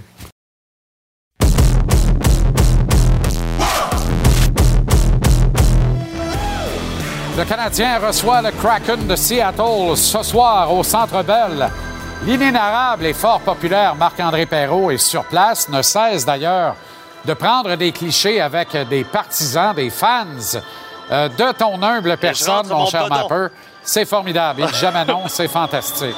Euh, Martin Saint-Louis avait parlé à, Nashville de, sa patience qui commençait un brin à s'effriter. Euh, et là, on voit des changements qu'il apporte lentement mais sûrement à sa formation. J'ai envie de dire, il est à peu près temps. C'est le 41e match de la saison ce soir. Il y en a qui ont eu du lousse en Oui, ouais, effectivement. Il y en a qui ont eu du gros lousse. Puis euh, on voit que malgré euh, des gars qui ont eu des séquences quand même assez impressionnantes, on pense à Mike Hoffman en novembre qui, à un moment donné, 7 points en 7 matchs. Ça allait pas bien. Out. On a vu euh, Armia, ça ne voulait pas rentrer. Out. Dadonov, même chose. Mais là, euh, les deux derniers que je t'ai nommés en compagnie de Jake Evans vont être sur la deuxième unité. Euh, les euh, deux, en fait, les trois amis ont huit points lors des deux derniers matchs. Deux points dans le dernier pour Dadonov, donc ça va très bien. On leur donne une promotion. Mike Hoffman, je t'en parlais, revient sur la quatrième unité avec Pezzetta à gauche et Jonathan Drouin au centre. Et ça, là, ce petit jeu de chaise musicale selon euh, le mérite. On devrait voir ça d'ici euh, au cours des prochaines semaines, d'ici la fin de la saison. Il y a des grosses décisions qui s'en viennent et Martin Saint-Louis est en train de démontrer qu'il n'a pas peur de les prendre. Maintenant, Jake Allen. Euh, blessure à l'entraînement hier, blessure au haut du corps. On peut penser que c'est à une des deux mains parce que n'a pas reçu de tir. ce n'est que quelques petites lançonnettes de Joel Armia pour tester le tout, mais on l'a surtout vu parler avec les thérapeutes Graham avec l'entraîneur des gardiens de but, clairement euh, n'est pas à son meilleur. Donc, c'est Samuel Montambeau avec son 897 de pourcentage d'efficacité qui va affronter Martin Jones avec son 891 de pourcentage d'efficacité. Je rappelle que le Kraken est une des puissances dans l'Ouest, bien, du moins dans une course aux séries assez effrénée parce que là, il y a euh, Colorado, il y a Saint-Louis, il y a Nashville qui pousse en arrière. Donc, euh, Yannick Gourde d'ailleurs qui nous dit aujourd'hui que ouais, on, est confiant, mais tu sais, le, niveau de jeu va augmenter, donc à suivre, mais ça devrait donner euh, tout un match ce soir entre ces deux formations. Intéressant. on surveille donc la performance de Montembeau ce soir.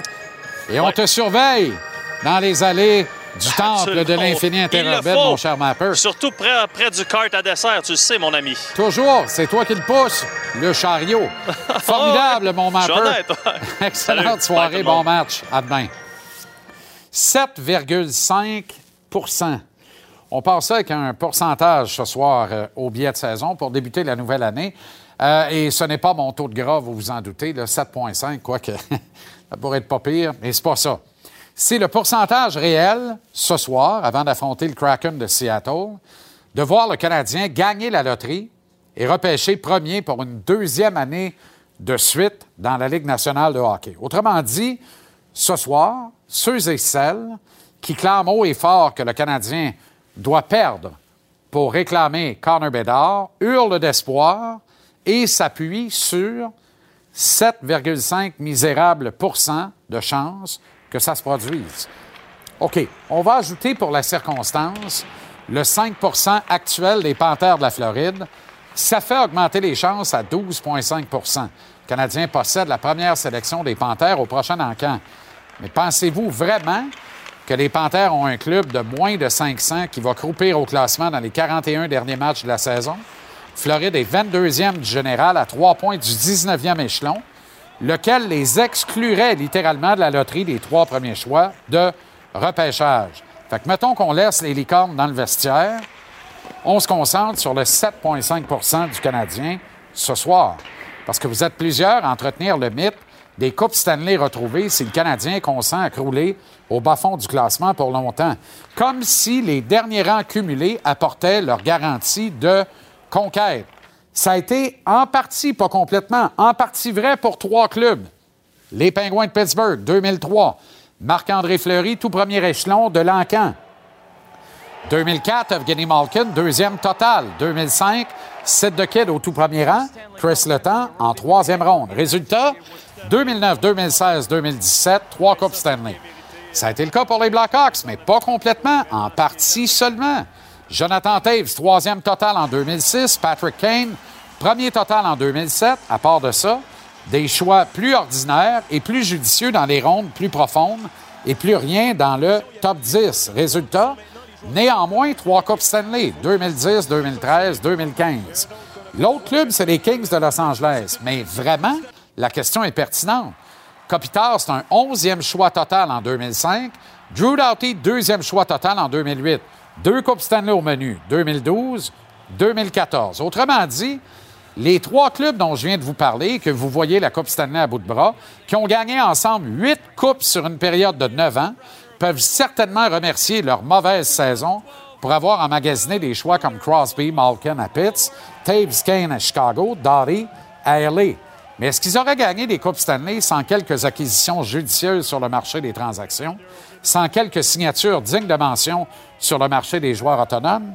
Trois clubs, trois exemples de réussite, trois marchés américains où il est mauditement plus facile de construire des clubs de hockey qu'ici, au Canada.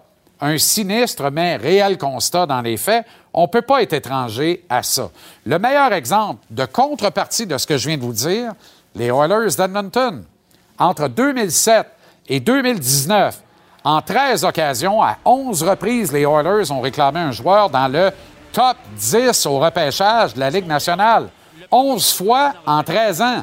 Six fois, ils ont parlé dans le top 4. Quatre fois, ils ont parlé au tout premier rang de l'enquête amateur. Trois fois de suite en 2010, 2011, 2012. Ils ont mis la main sur Connor McDavid au tout premier échelon. Il y a déjà sept ans et demi de ça. On a l'impression que McDavid a 23. C'était réclamé au tout premier rang en 2015. Et Léon Draisaitl, un an plus tôt, en 2014, un troisième total qui a l'air d'un premier choix. Pourtant, après leur défaite aux mains des Hurricanes de la Caroline en finale de la Coupe, c'était avant Mathusalem, soit en 2006. Les Oilers d'Edmonton ont raté les séries de 2007 à 2016 inclusivement. Ça fait 10 printemps de suite sans série éliminatoire, 10 ans de suite dans la conférence de l'Ouest. En 2017, ils gagnent une ronde et trébuchent devant les Ducks au deuxième tour. 2018-2019, exclut des séries avec McDavid et avec Dressaitl. Ça donne 12 exclusions en 13 ans, il faut le faire. Avec quatre tout premiers choix de repêchage en banque, puis un troisième qui vaut amplement un tout premier, Dressaitl. 2020, les Oilers qualifient dans les séries COVID, perdent au tour de qualif contre les risibles Blackhawks en 4 dans un 3 de 5. Ils sont donc exclus du vrai tableau des séries éliminatoires. 2021, largement favoris au départ des séries, sont balayés en quatre misérables matchs par les Jets de Winnipeg dès le premier tour. Les Jets qui seront ensuite en deuxième ronde balayés en quatre misérables matchs par le Canadien, on ne l'a pas oublié. Et depuis le printemps dernier, ils viennent à bout des Kings en 7, des Flames en 5, avant de se faire culbuter en 4 par l'Avalanche en finale de l'Ouest, qu'au moins ils ont enfin atteint. Autrement dit, les Oilers sont un grand modèle de tanking, un grand modèle de défaite sur défaite pour repêcher plus haut et tenter de retrouver les grands honneurs. Sept rondes de série en 16 ans, dont trois rien qu'au printemps dernier, quatre présences en série seulement en 16 ans, j'insiste. Voilà ce que ça a donné jusqu'ici, le tanking des Oilers d'Edmonton. 2023, qui sait ce qui va arriver? Edmonton détient le provisoirement, à mi-course, le dernier ticket valide pour entrer en série dans l'Ouest. Pas de garantie qu'ils vont être là. Pourraient rater les séries encore cette année, qui l'eût cru? Autre exemple concret, les Sabres de Buffalo. Depuis dix ans, les Sabres repêchent top 10 en première ronde, dont deux fois au tout premier échelon et deux fois au deuxième échelon. 15 choix de première ronde en 10 ans à Buffalo, deux fois seulement plus bas que le 16e rang total de l'Encan. Résultat, 11 ans de suite sans entrer en séries éliminatoires pour les Sabres. 11 ans. Cette année, encore une fois, les Sabres ont été très bons en début de campagne. À mi-course de la saison, ils sont au 20e rang du classement général, exclus des séries, mais ils viennent de recommencer à pousser dans la bonne direction, 8 victoires dans leurs 10 derniers matchs. Ce serait une vraie catastrophe qui manque encore leur coup cette année, mais peuvent-ils penser raisonnablement gagner une seule ronde de série, ce qu'ils n'ont pas fait depuis 15 ans, soit depuis la saison 2007, j'insiste. Pourquoi je refais cet exercice-là ce soir avec vous autres? Pour relativiser. C'est important de voir tous les scénarios possibles pour se faire une meilleure idée. C'est facile de s'emballer d'espoir. C'est facile de rêver de Connor Bedard. Au fait, Connor pour Connor. Prenez Bedard ou McDavid? Bedard, à quel point vous avez la garantie que c'est un générationnel de la trempe de Crosby, McDavid ou même Taves, à qui il faut reconnaître de grands succès passés? Slavkovski, lui, premier choix du tout dernier encamp. Ce sera jamais Dressaitl. On le sait déjà. Ce sera encore moins Patrick Kane. On le sait ça aussi. Alors, Slavkovski, ça va être qui? Donc, quelles sont les garanties de Coupe Stanley associées à des saisons avec des séries de 5, 6, 7, 8, 9, 10 défaites de suite, des volées de 9-2 certains soirs, des bons départs, puis du croupissement rapide quand la Ligue lève d'un cran? Combien de saisons se terminant au terme de 82 matchs réguliers?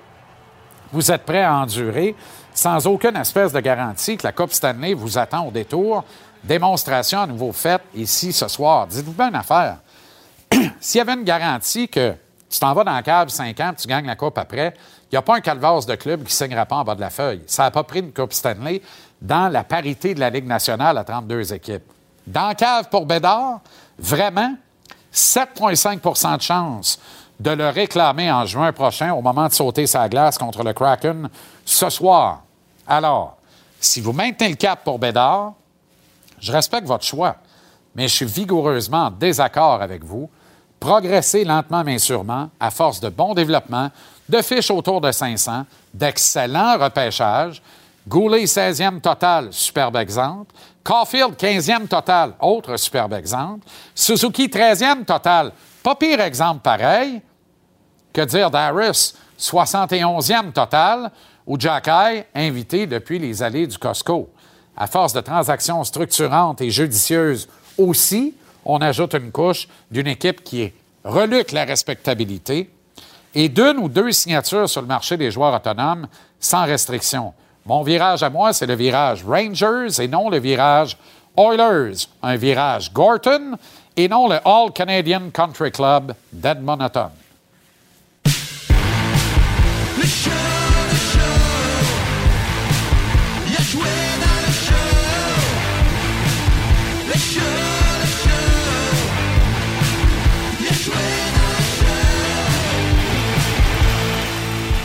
Avec le fish et la chouette, les gars, salut. Salut, Alors, le tanking, on fait quoi avec ça? On tank pas. on joue au hockey, on essaie de se développer, on essaie d'être le meilleur possible. Puis arrivera ce qu'arrivera, on fait des bons choix, on développe les joueurs, il n'y a pas de recette secrète.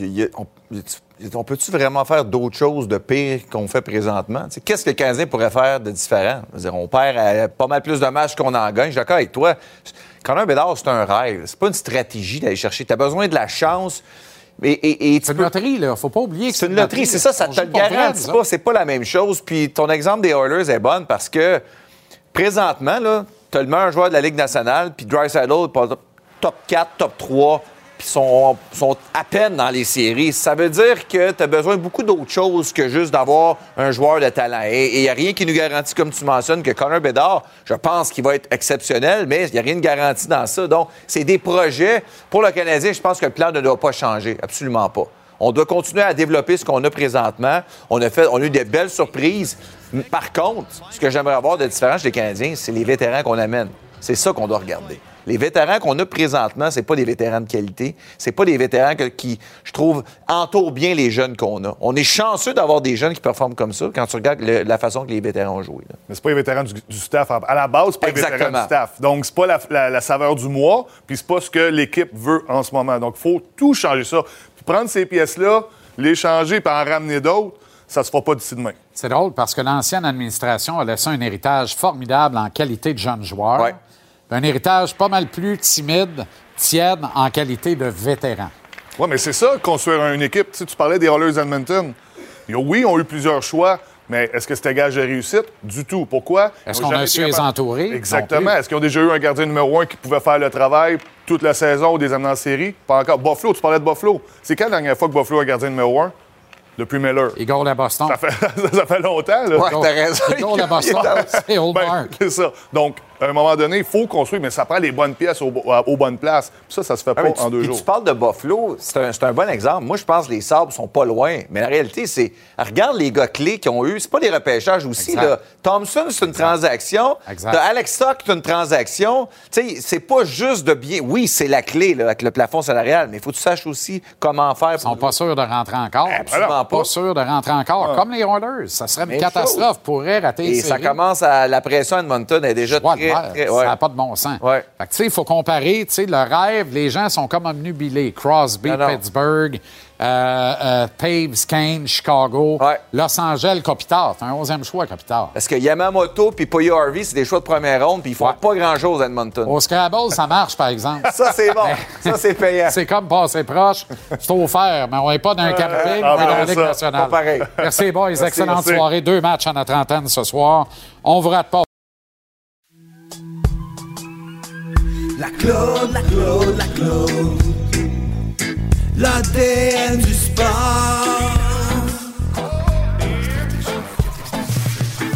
La Claude, la Claude, la Claude. Elle connaît son sport.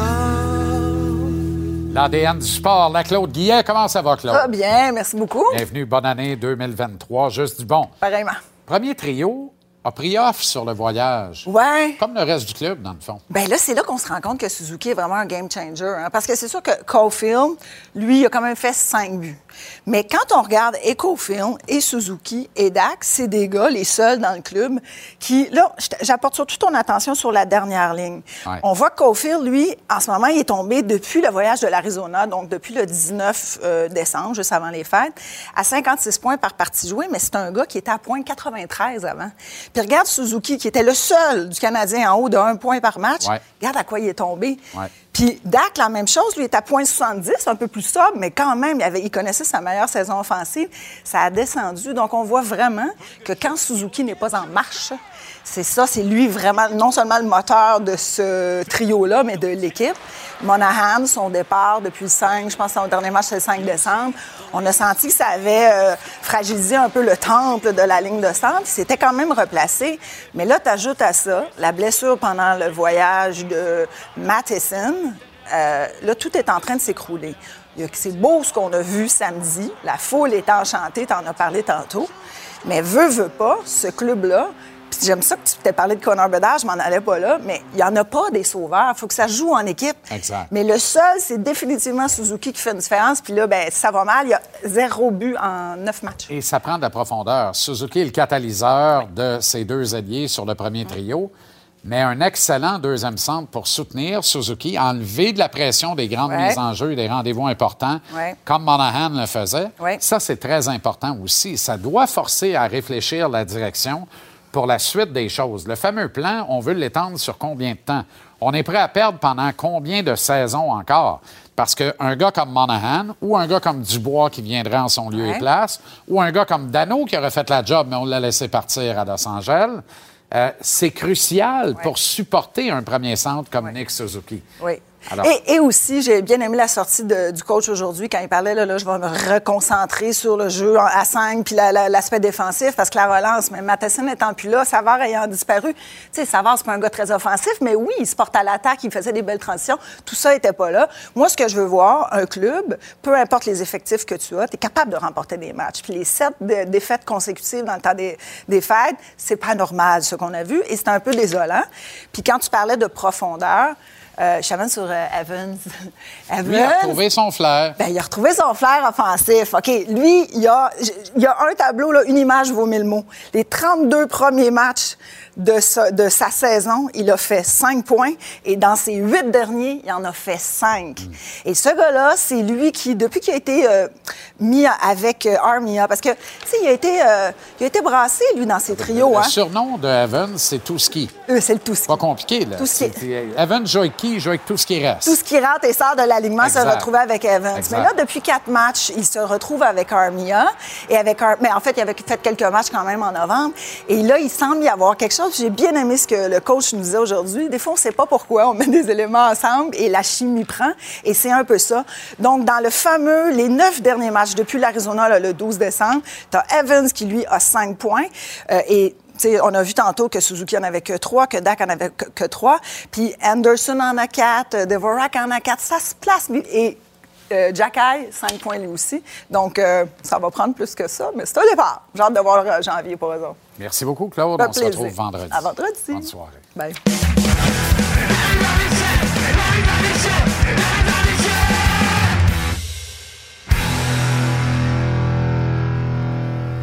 Mon cher Renaud, comment ça va? Ça va très bien. Joyeuse année à toi et Bonne à tous ceux qui nous regardent présentement. Oui, 2023, ça risque d'être euh, pas mal plus pétillant et excitant d'après moi. Une année faste, encore une fois. Beaucoup de dossiers dans l'air, en suspens. Oui. On va voir comment ça va évoluer ou dévoluer au cours des euh, prochaines semaines, voire des prochains mois, en route vers les grands rendez-vous. Point culminant encore à Montréal, ça devient la Coupe Stanley. C'était le cas l'an dernier, ça va être encore le cas cette année, c'est-à-dire le repêchage amateur en juin et tout ce qui va se brasser d'ici là. Et d'ailleurs, euh, tes antennes euh, t'amènent à nous raconter qu'il y a une réunion très importante cette semaine dans l'entourage du Canadien, Renaud. Pas une petite réunion. Une réunion sur trois jours, là. Euh, c'est quand même assez exhaustif. On fait quoi? On amène tous les dépisteurs amateurs de l'organisation qui étaient aujourd'hui à Montréal, qui vont passer les deux prochains jours ici aussi. Qu'est-ce qu'on fait? On bâtit la fameuse liste de repêchage. La liste, elle est très, très grande. Évidemment, on peut mettre 400 noms si on veut sur cette liste-là. On va la réduire probablement de plus de la moitié lors, euh, lors du moment où on va se rencontrer quelques jours avant euh, le repêchage du mois de juin. Donc déjà là, on met des noms. Après ça, on commence à évaluer les noms.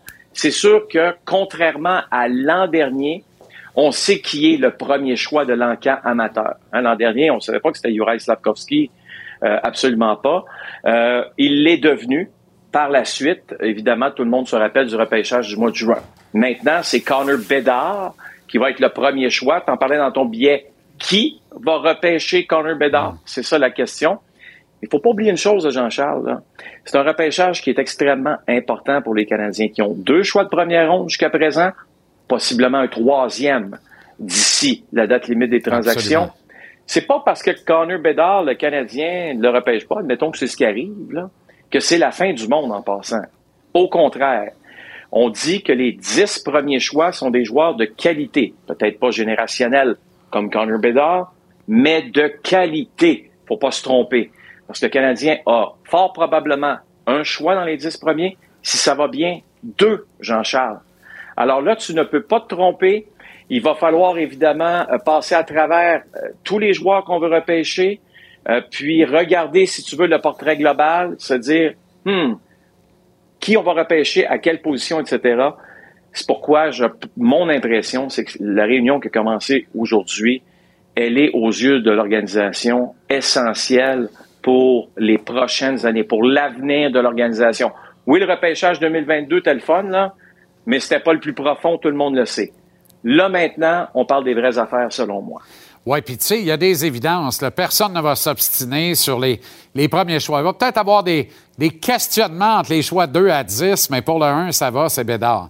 Mais le Canadien, avec trois choix en première ronde, peut-être même quatre, savoir ce qui va se passer d'ici la date limite du 3 mars. Euh, moi, je serais curieux. J'aimerais être un petit moineau, regarder les listes, puis voir à la fin de la journée, à the end of the day, où va se situer le fameux remarquable espoir de 17 ans devant le filet des Américains au dernier championnat du monde de hockey junior? Parce que quand il est rentré là, il était très, très, très haut dans l'estime des hauts dirigeants du Canadien. Est-ce que sa performance correcte sans plus contre le Canada en demi-finale le fait glisser au classement des décideurs du Canadien. C'est là, quand on parle de profondeur, il y a des décisions, il y a des affaires qui vont se jouer à ce niveau-là aussi, qui vont être bien intéressantes. Oh, oui. Je pense qu'il faut regarder le portrait global, parce que souviens-toi, Jean-Charles, les gens à la maison, peut-être, ils s'en souviennent. Cole Caulfield, lorsqu'il a été repêché, l'année suivante, s'en va au championnat du monde de hockey. Tout le monde était hyper déçu de, de son championnat du monde. Il avait déjà été repêché. C'est vrai. Mais regarde-le aujourd'hui, tu comprends? Une chance qu'il n'y a personne qui a démissionné après un championnat du monde. On va voir ce qui va se passer, évidemment, dans les prochaines semaines, mais un gardien de but est la priorité des Canadiens, sans aucun doute. Aucun doute. Qu'est-ce qui se passe avec Jake Allen, parlant de grosse pad, là? Ben, écoute, on, va en parler rapidement parce que je sais que tu en as beaucoup parlé à, à Marc-André. Hier, à l'entraînement, se blesse. Aujourd'hui, euh, la première chose qu'il fait à peu près en, se présentant sur la patinoire dans, l'entraînement facultatif, c'est d'aller voir tout de suite les soigneurs, parler à Graham, euh, recevoir des lancers de euh, Joel Armia, puis après ça, silence radio, retourne voir Graham, Graham qui parle à Eric Raymond, entraîneur des gardiens. Il termine, si tu veux, sa séance sur glace sans recevoir de lancer. La dernière fois que j'ai vu ça, c'est Samuel Montambeau, blessé à un poignet, souviens-toi qui avait recommencé à patiner, mais ne recevait pas de lancer. On ne faisait que se déplacer, des déplacements. C'est ce qu'on a vu aujourd'hui. Est-ce que c'est une main, poignet, bras? Bref, ça ressemble évidemment à ce genre de situation présentement pour Jake Allen. Journée extraordinaire dans l'organisation des Pingouins de Pittsburgh, Renaud. Oui. Écoute, euh, j'étais présent évidemment aujourd'hui, salon funéraire, et les, et les funérailles avaient lieu euh, ce soir pour euh, Claude Fouquet, qui est le père de Christopher Le Et c'est de voir ces deux gros autobus remplis de joueurs, membres de l'organisation, que ce soit directeur général, Brian Berg, président des opérations hockey, l'entraîneur-chef Mike Sullivan, les soigneurs, les gens des relations euh, des médias se présenter euh, devant Christopher Le C'était extrêmement touchant. Euh, la première personne qui s'est présentée devant lui, c'était évidemment le capitaine de l'équipe, euh, euh, Sidney Crosby. Vous n'allez pas voir de photos, vous n'allez pas voir de vidéos. C'était vraiment fait par amour envers Christopher Le Temps et sa famille. C'était pas un show de télé, rien loin de là. puis par la suite, bien il y a Kent Hughes qui s'est présenté sur place, qui a été longtemps l'agent de Christopher Le Temps, Mike Matheson, euh, qui a joué avec euh, Christopher, qui est un bon ami de Christopher. Je peux te dire que ça a été euh, des moments très touchants pour, pour Chris, mais ça revient toujours à une chose, il est tellement bien entouré. De voir ses coéquipiers comme ça se présenter devant lui, lui serrer la main, ça s'est fait dans le respect, dans le calme, de façon très solennelle. C'était vraiment un beau moment pour Chris qui avait besoin, je pense, un peu d'être entouré euh, des siens, parce que le hockey, c'est aussi les pingouins, sa deuxième famille. Encore une fois, sincère condoléances à Chris Letang et tous les siens, mais quel geste de classe, un geste extraordinaire de la part de l'organisation des Pingouins. Et sans doute que le capitaine ne s'est pas laissé prier. Si ça se trouve, c'est peut-être lui qui a initié le mouvement. Et Exactement, tu as tout compris. Comme tout compris. OK, Renaud, merci infiniment. Bonne soirée et à demain. À demain.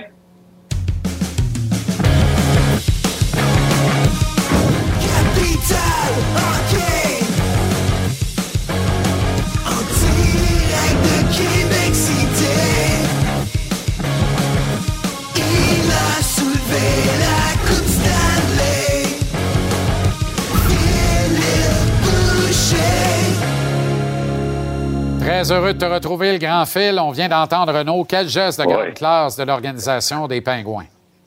Pas surprenant de la part des Pingouins, sûrement initié par Sidney Crosby. le temps est un gars très important. Je me souviens quand je suis arrivé là au début, euh, en début au début de sa carrière, la fin de ma carrière, on était un peu mon fiston Christopher là-bas. Puis c'est un jeune joueur. il, s'est établi là-bas, il est devenu un joueur très important, c'est un grand leader là-bas. Puis de voir un geste d'appréciation comme ça de la part de toute l'organisation, c'est spectaculaire. Pas fait pour les médias sociaux, pas fait, juste fait pour les bonnes raisons. Je vais toujours me souvenir que mon père était décédé, Doug Armstrong, le DG des, euh, des Stars de Dallas, était venu me voir à Saint-Apollinaire. Ça m'avait énormément, énormément touché. Je peux juste penser qu'est-ce que ça représente Christopher Le d'avoir vu tous ses coéquipiers sur place aujourd'hui. Voyage très difficile pour le Canadien, Phil. On savait que ça pouvait être un point tournant de la saison. Mettons que ça l'a été, pas du bon bord. Écoute, on l'a vu venir de loin, celui-là, puis il serait peut-être temps que le Canadien réagisse le tir de ce côté-là. Là, je pense que le building est occupé, je suis pas au courant de tout, là, mais ça serait peut-être le temps qu'on libère une coupe de date entre Noël et le jour de l'an pour que le Canadien joue à la maison, parce que c'est pas facile. Même pour une équipe qui va bien, ça serait pas facile. Pour une équipe qui a des difficultés ou une jeune équipe comme le Canadien, c'est pas évident. Et moi, ça m'a fait penser un peu au camp d'entraînement. Le camp d'entraînement était très difficile pour le Canadien. On était 0-8, si je me trompe pas, on s'en allait un petit peu nulle part. Le début de saison nous a fait vivre d'espoir, mais le voyage nous a ramené à la réalité. Là. On fera pas les séries chez le Canadien. On n'aura sûrement pas Connor Bedard non plus, mais on va finir entre les deux à quelque part. C'est ça qui, c'est ça qui, que le, voyage nous a représenté. Puis très difficile pour le premier trio. Vous en parliez tantôt. Très difficile pour le premier trio de se faire valoir. Pourquoi? Parce que Monahan n'est pas là. On n'a pas d'autres personnes à surveiller à part Suzuki et Caulfield on, oppose le premier trio, notre, meilleur trio défensif à ce trio-là, les meilleurs défenseurs. Alors, ça a été très ardu. Caulfield a réussi à marquer, mais très difficile pour Suzuki. Puis ça va être comme ça, je pense, pour le reste de la saison. tu parles de Bédard, là. Je le regardais enfiler au championnat du monde de hockey junior. Puis déprimé à vue d'œil en disant, à mesure qu'il score, tout le monde veut qu'on perde pour le réclamer. Comme si ça se faisait en un coup de baguette magique, là. Mais le Canadien va sûrement faire partie de la loterie. Quand tu achètes un 6,49, tu penses pas que tu vas gagner, puis il y a du monde qui gagne pareil. J'en ai connu à Saint-Apollinaire qui ont gagné. Fait qu'on sait jamais si le Canadien peut gagner un 6,49 avec Bedard. Mais quel joueur de hockey. Puis je déteste les comparaisons. Et moi, il me faisait penser à Wayne Gretzky pour tout simplement c'est pas le plus gros, c'est pas le plus vite. Oui, il a un bon tir, mais il domine. Il a pas l'air du gars le plus dominant physiquement dans rien, mais il voit le jeu deux, trois, quatre jeux à l'avance. Et quel spectacle il a donné. Et non seulement quel spectacle, c'est beau marquer des buts. On, on lui a reproché en début de tournoi de faire beaucoup de points. Oh, excuse, t'as fait sept points contre une équipe ordinaire. Excuse-moi, sept points, là.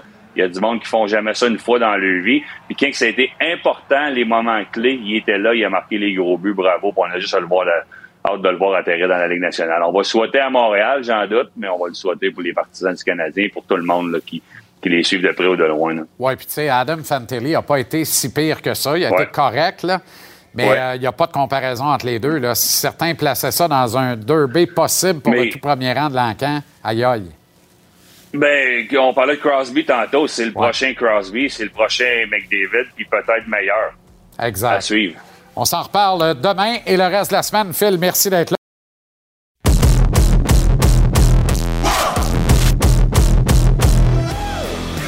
On termine cette première émission de 2023 ce soir avec le coach du Rocket de Laval, la filiale du Canadien, Jean-François Houle.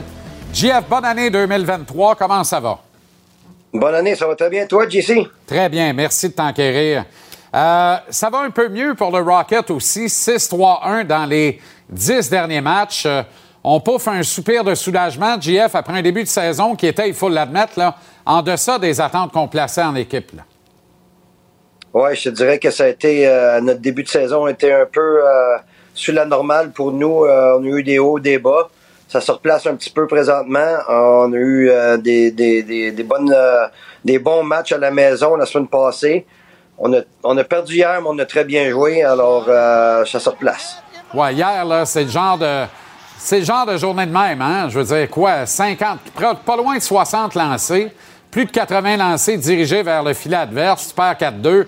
À un moment donné, là, tu peux pas, pas rentrer dans l'autobus puis dire, écoute, on, a fait ce qu'il fallait, mais elle roulait pas pour nous autres ce soir. Oui, non, le gardien de but était. Euh, était excellent l'autre bord. Il a fait euh, beaucoup, beaucoup d'arrêts. On a eu beaucoup de, de chance euh, alentour de, de l'enclave. Puis euh, ça n'a juste pas rentré pour nous hier. Mais quand l'effort est là comme ça, si on joue comme ça, on va gagner plus de matchs qu'on va en perdre. Parlons-en, euh, JF, de la situation des gardiens de but, euh, parce que l'an dernier, vous avez eu un super parcours, notamment en série éliminatoire. Un parcours signé notamment Caden Primo, euh, qui s'imposait l'an dernier comme un espoir réel de percer l'alignement du Canadien à Montréal. Primo a été rappelé aujourd'hui, euh, mesure d'urgence avec la blessure euh, subie par Jake Allen à l'entraînement hier. C'est du moins ce qu'a dit le Canadien. les joueurs de la Ligue américaine, hein, c'est pas toujours les plus méritants qui sont callés up, comme on dit dans le jargon. on peut pas dire que Caden a repris où il a laissé en série éliminatoire l'an dernier.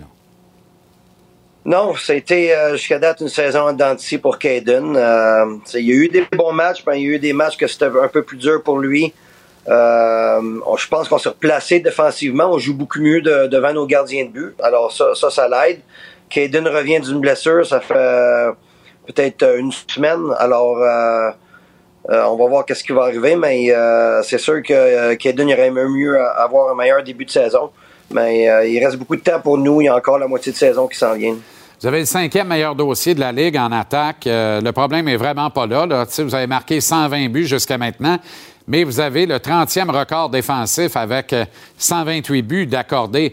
Euh, je dis Caden, dans le cas de, Kevin Poulain, c'est plus laborieux également, mais, le travail défensif en général, hein, GF, l'importance de, de, trouver un corps défensif un peu plus stable pour œuvrer devant les gardiens de but, ça aussi, ça a été compliqué en première moitié de saison.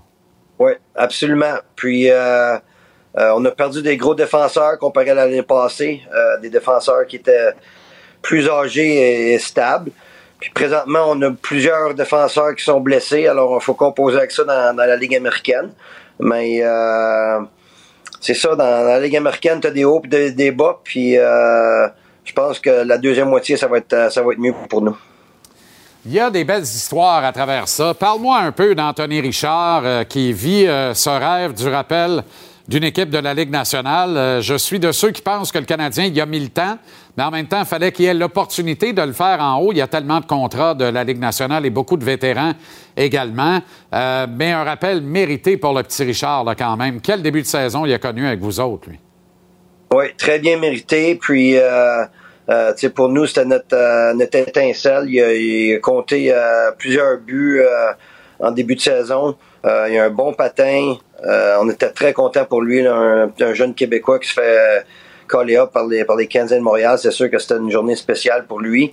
Puis nous, on est très fiers de lui, puis on espère qu'il va rester en haut. C'est, pour ça qu'on est là dans la Ligue américaine, pour aider les jeunes à, graduer dans, dans la nationale. Est-ce que le prochain pourrait être Raphaël Harvey-Pinard? Quand on parle de début de saison plus difficile, ça a été le cas euh, pour Raphaël, mais lui aussi, ça va très, très, très bien depuis euh, plusieurs matchs maintenant et s'inscrit vraiment comme le, porte-étendard de l'attaque, un des grands leaders de l'équipe, une inspiration. Hein?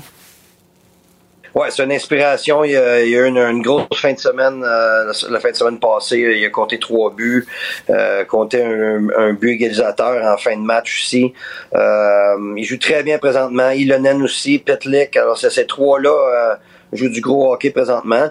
Puis, en l'absence de, de, Richard, fallait que quelqu'un prenne prennent la relève. Puis euh, Hervé Pinard, jusqu'à date, euh, il m'impressionne depuis deux ans que je suis arrivé ici avec euh, le Rocket. Ilonen, c'est un drôle de cas parce que il a joué plusieurs matchs avec l'équipe l'an dernier et on avait vraiment l'impression que le, le Canadien comptait sur ce kid pour l'avenir. Certains disaient, ben, on a laissé partir Lekonen, mais avant longtemps, on n'en parlera plus parce qu'on aura Ilonen qui va faire le même travail, peut-être même en mieux. Euh, avec un, edge offensif peut-être supérieur à celui euh, de Lekonen. Euh, comment tu le vois? Parce qu'il n'y a plus personne qui parle de ce gars-là à Montréal. Montréal-Laval, il y a neuf ponts qui séparent ça, puis tu mets pas un à la suite de l'autre pour traverser. Oui, je te dirais que Ilonen, c'est. Euh, je pense qu'il a eu une très bonne saison l'année passée. Je pense qu'il a encore une bonne saison cette année. C'est lui qui, a le plus de points sur, sur notre équipe. c'est c'est le joueur qui a beaucoup. C'est un joueur qui a beaucoup de talent. Il a beaucoup d'habileté. Il est capable de, de, compter des buts. Il fait des, des, des, des bons jeux avec la tête haute. Euh, il a moins de crédit que certains autres joueurs. Je pense que peut-être qu'il devrait en avoir un peu plus. Euh, la, la place où ce qu'il faut qu'il soit un, peu meilleur, c'est de s'impliquer physiquement un petit peu, un petit peu plus, gagner ses batailles sur le, sur le long des, rampes. Mais il fait beaucoup de bonnes choses pour nous ici à Laval. Puis euh, jouer avec des meilleurs joueurs dans la nationale peut être bénéfique pour un, joueur comme ça. On t'a vu euh, dans la loge la direction du Canadien pour un match du CH au Centre Bell avant les fêtes, GF. Dans tes discussions avec Jeff Gorton, Kent Hughes, puis tout ça, est-ce qu'on a évoqué de part ou d'autre de la table le nom de Juraj Slavkovski pour la suite des choses? on voit des gars, il y a des kids repêchés haut au dernier encamp de la Ligue nationale qui sont allés au championnat du monde de hockey junior, partis dans les rangs juniors et affectés au rang junior depuis ce temps-là. C'est le cas de Shane Wright notamment. Est-ce que Slavkovski ne pourrait pas être affecté au Rocket? Est-ce qu'il en a été question? Euh, non, on n'a pas parlé de, ça. On a juste parlé de, des joueurs qui sont ici présents euh, à Laval. Euh, c'est pas quelque chose qu'on a, abordé. Puis j'ai pas eu la chance de l'avoir sur, notre main. Alors c'est pas un joueur que je connais super bien. Je, je, sais qu'on suit ce qui se passe avec le Canadien de Montréal, mais non, nous on s'occupe des, joueurs ici à Laval. Puis les seules conversations qu'on a eues, c'était à propos des joueurs qui, euh, euh, qui sont avec nous. Jean-François, merci infiniment d'avoir pris le temps. Bonne soirée, bonne préparation pour la suite de cette saison. C'est toujours éreintant, les calendriers de la Ligue américaine. On maintient le cap et on se, on se reparle très bientôt. Salut, JF. Parfait, merci beaucoup. Alors voilà comment on a vu votre JC, le premier de l'année 2023. Programme double, une série commence ce soir à l'antenne de TVA Sport. À 19h, on s'en va à Buffalo alors que les Flyers de John Tortorella sont les adversaires de Rage, Tage, Thompson et le reste des Sabres. Au fait, est-ce que c'est cette année que les Sabres retourneront enfin en série éliminatoire? De la Coupe Stanley? Ils n'ont pas touché les séries depuis plus de dix ans maintenant. Imaginez les adeptes de la reconstruction regardez le modèle des sables, puis dites-moi si ça vous tente encore. Parlant de modèle de reconstruction qui n'a toujours pas marché, celui des Oilers également. Ils ne sont pas moins spectaculaires et détiennent provisoirement le dernier ticket donnant accès aux séries dans l'Ouest. Ils affrontent les Kings de Los Angeles et Philippe Dano. C'est le deuxième match de notre programme double. Quant à nous, on remet ça avec une équipe extraordinaire demain, 17h pour un autre JC que vous pouvez récupérer en balado-diffusion. Téléchargez l'application Cube pour reprendre l'émission qui est mise en ligne tous les soirs sans les interruptions autour de 19h30. Merci à une équipe extraordinaire en régie sur le plateau, une équipe qui est complète grâce à vous. Merci d'être là. À demain, 17h pour un autre JC. Salut.